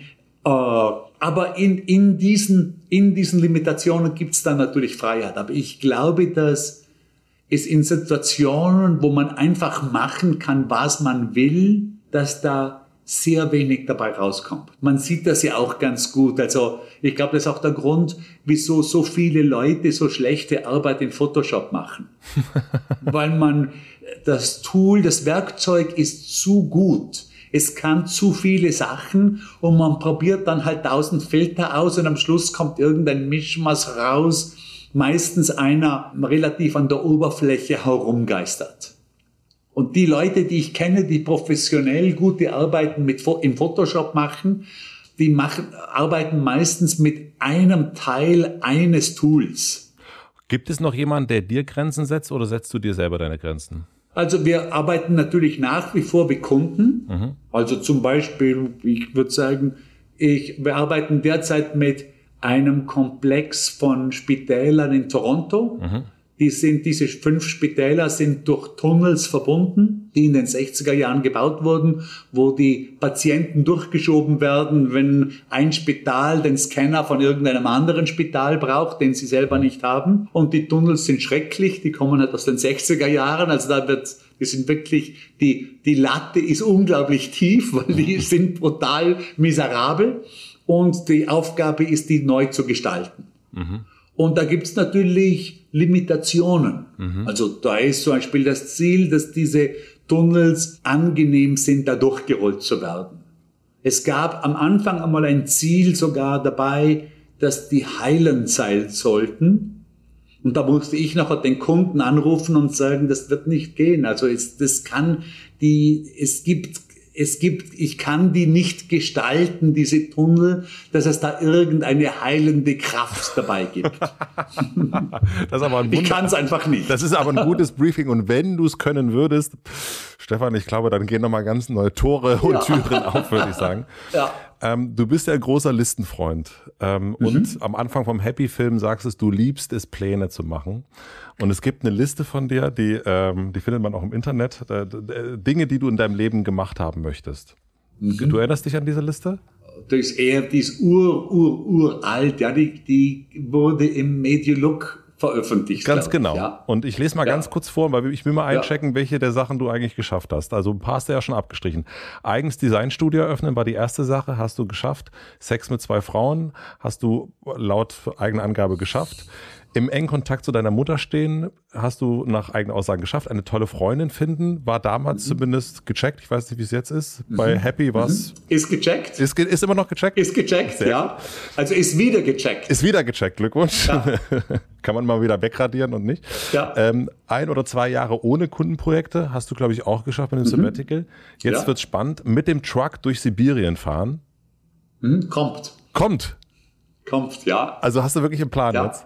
Ja, ja, ja, ja, ja. Äh, nach Sri Lanka ziehen? Ja, würde ich jetzt, das ist, würde ich gecheckt, weil das haben wir in Bali gemacht. Also das ist, das war so, da habe ich ja damals Sri Lanka offensichtlich geschrieben, mhm. aber das ist mit Bali, das mit Bali abgehackt, ja. Und der letzte Punkt war dann, und das Herz von Menschen mit Grafikdesign berühren. Kann, würde ich jetzt, das, das klingt jetzt auch ein bisschen selbst überzeugt, würde ich jetzt auch checken, mhm. weil ich im Besitz von vielen Briefen bin. Ja gerade nach Sachen wie dem Happy Film oder auch der Beauty Show. Also da habe ich jetzt einfach wirklich viele Briefe hier, nicht nur das Sagen, aber wo ich vom wie der Brief geschrieben ist, auch wirklich sagen kann, wohl, das muss passiert sein. Mhm, mh. Und ich glaube, ich bin da in der Zwischenzeit ein ganz guter Richter drüber, ob jemand das nur so sagt oder ob das auch wirklich so ist. Woran liegt es, dass du es schaffst, deine Liste abzuarbeiten und so viele nicht? Hm. Also jetzt vielleicht auch auf den Blick nächstes Jahr, ne, wir haben Ende des Jahres sprechen wir gerade, am Anfang des Jahres machen viele ihre Listen. Äh, auch dein Landsmann Arnold Schwarzenegger ist bekannt dafür, Listen zu machen und die auch zu erreichen. Also irgendwas scheint bei Österreichern da schon mal so drin zu sein. Also ich bin relativ fokussiert, das kann ich sagen. Also ich äh, sage immer, wenn ich mal was vornehme und ich habe da mal die Richtung eingeschlagen, dann bin ich relativ gut darin, das auch wirklich weiter zu verfolgen. Also da bin ich auch hartnäckig. Finde es auch interessant, dass, äh, ich glaube, das war in irgendeinem, ich glaube bei Forbes war das eine Umfrage unter den CEOs unter Amerikas 500 größten Firmen, was die, welche Eigenschaft die denken, sie es dazu gebracht hat, dass sie CEO sind. Mhm. Und da war jetzt nicht, da war Kreativität irgendwo dabei, aber nicht an erster Stelle. Und da war Leadership-Fähigkeit irgendwo dabei und so, also was man sich so vorstellt. Aber Nummer eins war Hartnäckigkeit. Was ich, was fand ich interessant. Also Tenacity heißt es im Englischen, ist ein bisschen anders, aber in etwas ist Hartnäckigkeit, ja. Und zu welchen Kosten? Also auf welche Kosten äh, dieser Fokus? Also was, was fällt dann runter? Veränderbarkeit. Mhm. Äh, da bin ich sicher schlechter als andere. Oder ich kann da gerade ein Beispiel aus letzter Woche sagen. Äh, das ist jetzt ein positives Beispiel. Also ich wäre, äh, ich habe Rückenprobleme, darum bin ich vorher gestanden. Und die Rückenprobleme wirken sich so aus, dass ich Schmerzen im Bein habe. Aber kommen tut's vom Rücken. Und ich war jetzt acht Monate in Physical Therapy, habe immer brav die Übungen gemacht und mit wenig Veränderung. Also ich war letzte Woche, hätte ich auch kleine Operation haben sollen. Ein Tag, mhm. morgen ins Spital, Abend fertig. War alles aufgesetzt. Und am Montag, also die Operation war am, Don, am Donnerstag früh um sechs. Mhm. Und am Montag ist es leicht besser geworden. Und am Dienstag ist es noch ein bisschen besser geworden und am Mittwoch ist es noch ein bisschen besser geworden und am Mittwochnachmittag, ich glaube um 5.30 Uhr haben wir gedacht, mein Gott, soll ich da vielleicht, vielleicht sollte ich die Operation verschieben? Dann haben wir zuerst gedacht, nein, das, das ist ein Blödsinn, ist alles fest. Und dann haben wir gedacht, nein, du bist so deppert, äh, du bist eh immer so, wenn du mal einen Weg eingeschlagen hast, zieht's den durch. Da rufst du jetzt an und da habe ich dort angerufen und gesagt, ich möchte gerne die Operation verschieben. Haben natürlich nur noch die Nachtschwester erreicht, dort am Viertel vor sechs. Mhm. Und die, hat, die, die wusste gar nicht, was sie machen soll. Und gesagt, jetzt muss sie den, den Haupt, den, den Chirurgen, äh, äh, also notrufen, weil da hat sie keine Ahnung, was sie jetzt da machen soll. Und da, da hat mich der Chirurg nachher wirklich um sieben angerufen und der hatte schon keinen Spaß, oder? Weil ich natürlich um 6 Uhr in der Früh die Operation, da kriegt er niemand anderen dafür. Also der war jetzt nicht sehr erfreut darüber, mhm. aber musste natürlich auf der anderen Seite sagen, na ja, wenn es besser geworden ist, ist vielleicht doch besser, nicht zu operieren. Also wir haben es auf jeden Fall verschoben und bisher ist es immer noch besser. Sehr, sehr gut. Aber das, das wäre jetzt für mich ja sehr un, das war sehr ungewöhnlich für mich. Normalerweise würde ich sagen, das ziehen wir jetzt trotzdem durch. Da ist sozusagen das, was, was wir ganz am Anfang hatten, dieses, die ordentlich, ordentliche Arbeit, das Vorarlbergsche da. Wir ziehen das jetzt bis, bis, die Qualität muss auch bis zum, bis zum Schluss. Bis dieser Fuß operiert wird, wird das jetzt gemacht, ja. Und dann kommen wir zu den letzten drei schnellen Fragen, weil wir sind ja quasi wieder am Anfang. Gibt es ein Buch, was du den Zuhörenden empfehlen würdest? Vielleicht auch eins, Klar. was du oft verschenkt hast schon? Absolut, ja, ja, auf jeden Fall vom äh, meinem in der Zwischenzeit bekannten oder fast Freund vom Steven Pinker, heißt im Englischen Enlightenment Now. Ist das das neueste Buch von ihm? Ja, ist das neueste, ja. ja. Das würde ich sehr empfehlen, mhm. ja.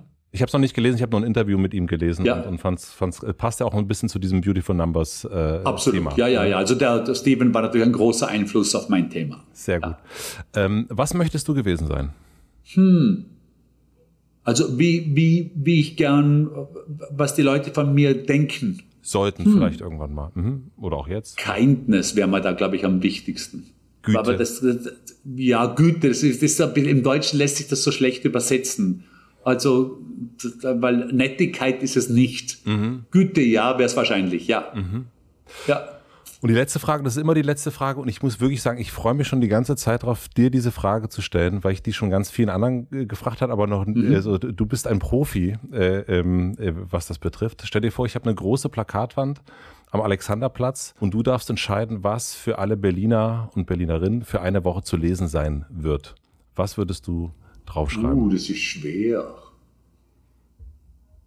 Ah ja, da würde ich jetzt draufschreiben, aber ich, wie das, das müsste man halt die, die, die Sache wäre wie, aber draufstehen würde, now is better. Also jetzt ist es besser. Das ist auch jetzt gerade in dieser, in dieser Zeit, äh, wo es, wie gesagt, total grau ist, ist das, ist das auf jeden Fall eine gute Nachricht. Stefan, vielen, vielen herzlichen Dank für deine Zeit und dein, deine Kindness an dieser Stelle. Es ist äh, großartig, dass wir sprechen konnten und dass du so viel äh, gezeigt hast, wie du die Sachen machst. Also ich habe das sehr, sehr genossen. Oh, vielen herzlichen Dank. Spaß. Vielen, Selbiges, vielen Dank. war ein wirklich Spaß. Danke dir. Ciao, ciao. Ciao, schönen Nachmittag. Ciao.